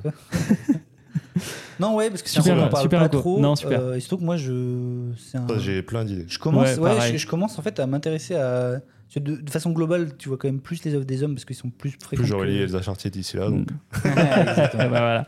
Mais On ouais, a déjà reco. ça peut être cool. Nickel. Moi, ça, Ça me vous chauffe plaît en tout cas. Ça vous plaît. Ça me plaît, c'est top. Ça vous plaît, Moi, après, je ferais. Ça euh, Est-ce que c'est bon Moi, je ferais une œuvre, une œuvre écrite par un homme après. Ça. Nickel. Écrite par un chien. Plutôt. C'est parfait. Il a écrit des livres, Roman Polanski ou... Oh, il dénonce. Très politisé comme émission. Ouais, grave, trop. Oh, On part en couille complet. Bien, en tout cas, avant de vous quitter, on a de petites nouvelles, euh, de petites nouvelles pour vous. Euh, sont plus là. ouais, de ceux qui restent. Au fond de la le salle. clampin qui est au fond là, il se réveille, il écoute, il écoute ce que je raconte, ça n'a pas sonné encore. Euh, non, mais on a, on a ouvert un Patreon. Voilà, Euh, simple, efficace. Euh, on a ouvert un petit Patreon avec des petites contreparties sympas. Donc euh, pour l'instant, il n'y a pas grand-chose, mais il y a par exemple bah, des contenus exclusifs. Euh, des fois, si on se chauffe à faire une, euh, une petite émission de 10-15 minutes en plus, ou des backstage, ou des, des bêtisiers qu'on pourrait enregistrer, qu'on appuie sur Rec, etc. Vous pourrez les avoir via un petit abonnement Patreon. Ouais, Le but, c'est pas de le faire de toute façon pour les contreparties. Moi, Non, je non, sais voilà, que ceux que mais- je soutiens sur, sur ce genre de, de plateforme, c'est vraiment euh, pour vous dire, bah voilà. je- je- Oui, non, mais bien sûr. Le but premier, c'est bah, si vous kiffez ce qu'on fait, nous soutenir un petit peu et participer un petit peu aux frais de, de Ex Libris, quoi. Ça, ça fait plaisir. C'est vrai qu'ils mais- savent pas, mais euh, à chaque fois, on record en physique. Ouais. Parce qu'on on peut le ba- balancer. ça, Ouais, complètement. On record en physique et mine de rien, bah, ça coûte. euh, Ouais, ça coûte du frais. pognon parce qu'on n'est pas, on pas au même endroit, puis on a investi dans du matos aussi. euh, Mais je trouve que c'est un vrai plus qu'on soit là. Donc, Complètement. ensemble, donc, nous, ça nous fait kiffer. C'est juste, voilà, si, si vous kiffez et que vous pouvez vous permettre, bien entendu, de, de participer, c'est cool. Et on a Sinon, pensé à quelques, on a pensé à quelques petites contreparties, euh, notamment pourquoi pas des épisodes filmés. Donc euh, vous aurez potentiellement accès aux Au tronches, aux- à Apo en slip déjà, parce qu'il regarde tout le temps Tout le comme temps, ça. j'arrive Et- pas à me concentrer. Et à nos trois tronches euh, sur un canapé euh, en train de en train d'enregistrer nos petits euh, épisodes. De la même manière, on a migré sur Acast. Donc euh, ça change absolument rien pour vous, si ce n'est qu'il est possible que vous entendiez euh, en début d'épisode ou en fin d'épisode une petite pub. Euh, vous pouvez la skipper, bien entendu, euh, sur les plateformes de podcast. C'est pas aussi chiant que sur YouTube ou Twitch. Vous pouvez skipper les pubs. Juste nous, bah voilà, c'est une manière aussi de nous aider dans la création. Et si vous voulez vraiment du contenu sans pub avec des intros personnalisées, vous pouvez également souscrire à un petit, un petit pas très cher. Je crois que j'ai mis la barre à 4 dollars. 4 dollars par mois. euh, voilà, comme ça, histoire de, histoire de juste nous, J'étais pas au courant. Nous donc, aider- nous aider un petit peu. nous aider un petit. Mais parce que vos micros sont ouverts là Vous entendez ce que je dis? Merde, non, c'était c'est pour ma gueule les, les thunes. Non mais voilà, si vous kiffez ce qu'on fait, que vous voulez soutenir un petit peu et que vous en avez les moyens, euh, ça nous ferait extrêmement plaisir. Euh, Témoignez-nous votre petit soutien, tous les liens sont dans la description. Merci de nous écouter, vous êtes de mois en mois euh, toujours de plus en plus, on comprend pas pourquoi, parce que nous on fait juste les cons euh, devant un micro et ça nous fait kiffer. Pour moi, ils n'existent Et, pas. euh, Non, ouais. et le fait est que ça vous fait de plus en plus kiffer aussi. On est toujours de mieux en mieux classé sur les plateformes de classement de podcast. On a toujours de plus en plus d'abonnés et d'écoutes. C'est absolument dingue pour nous qui sommes trois cons dans un canapé et, et qui se font kiffer. Alors, Donc, euh, deux sur un canapé et un sur une chaise. c'est vrai. Apo, il a la S'il chaise. vous plaît. Merci beaucoup à tous. On se dit à la fin du mois pour Bibliomania et au mois prochain pour l'Ex Libris de novembre. Euh, ciao tout le monde. ciao, ciao.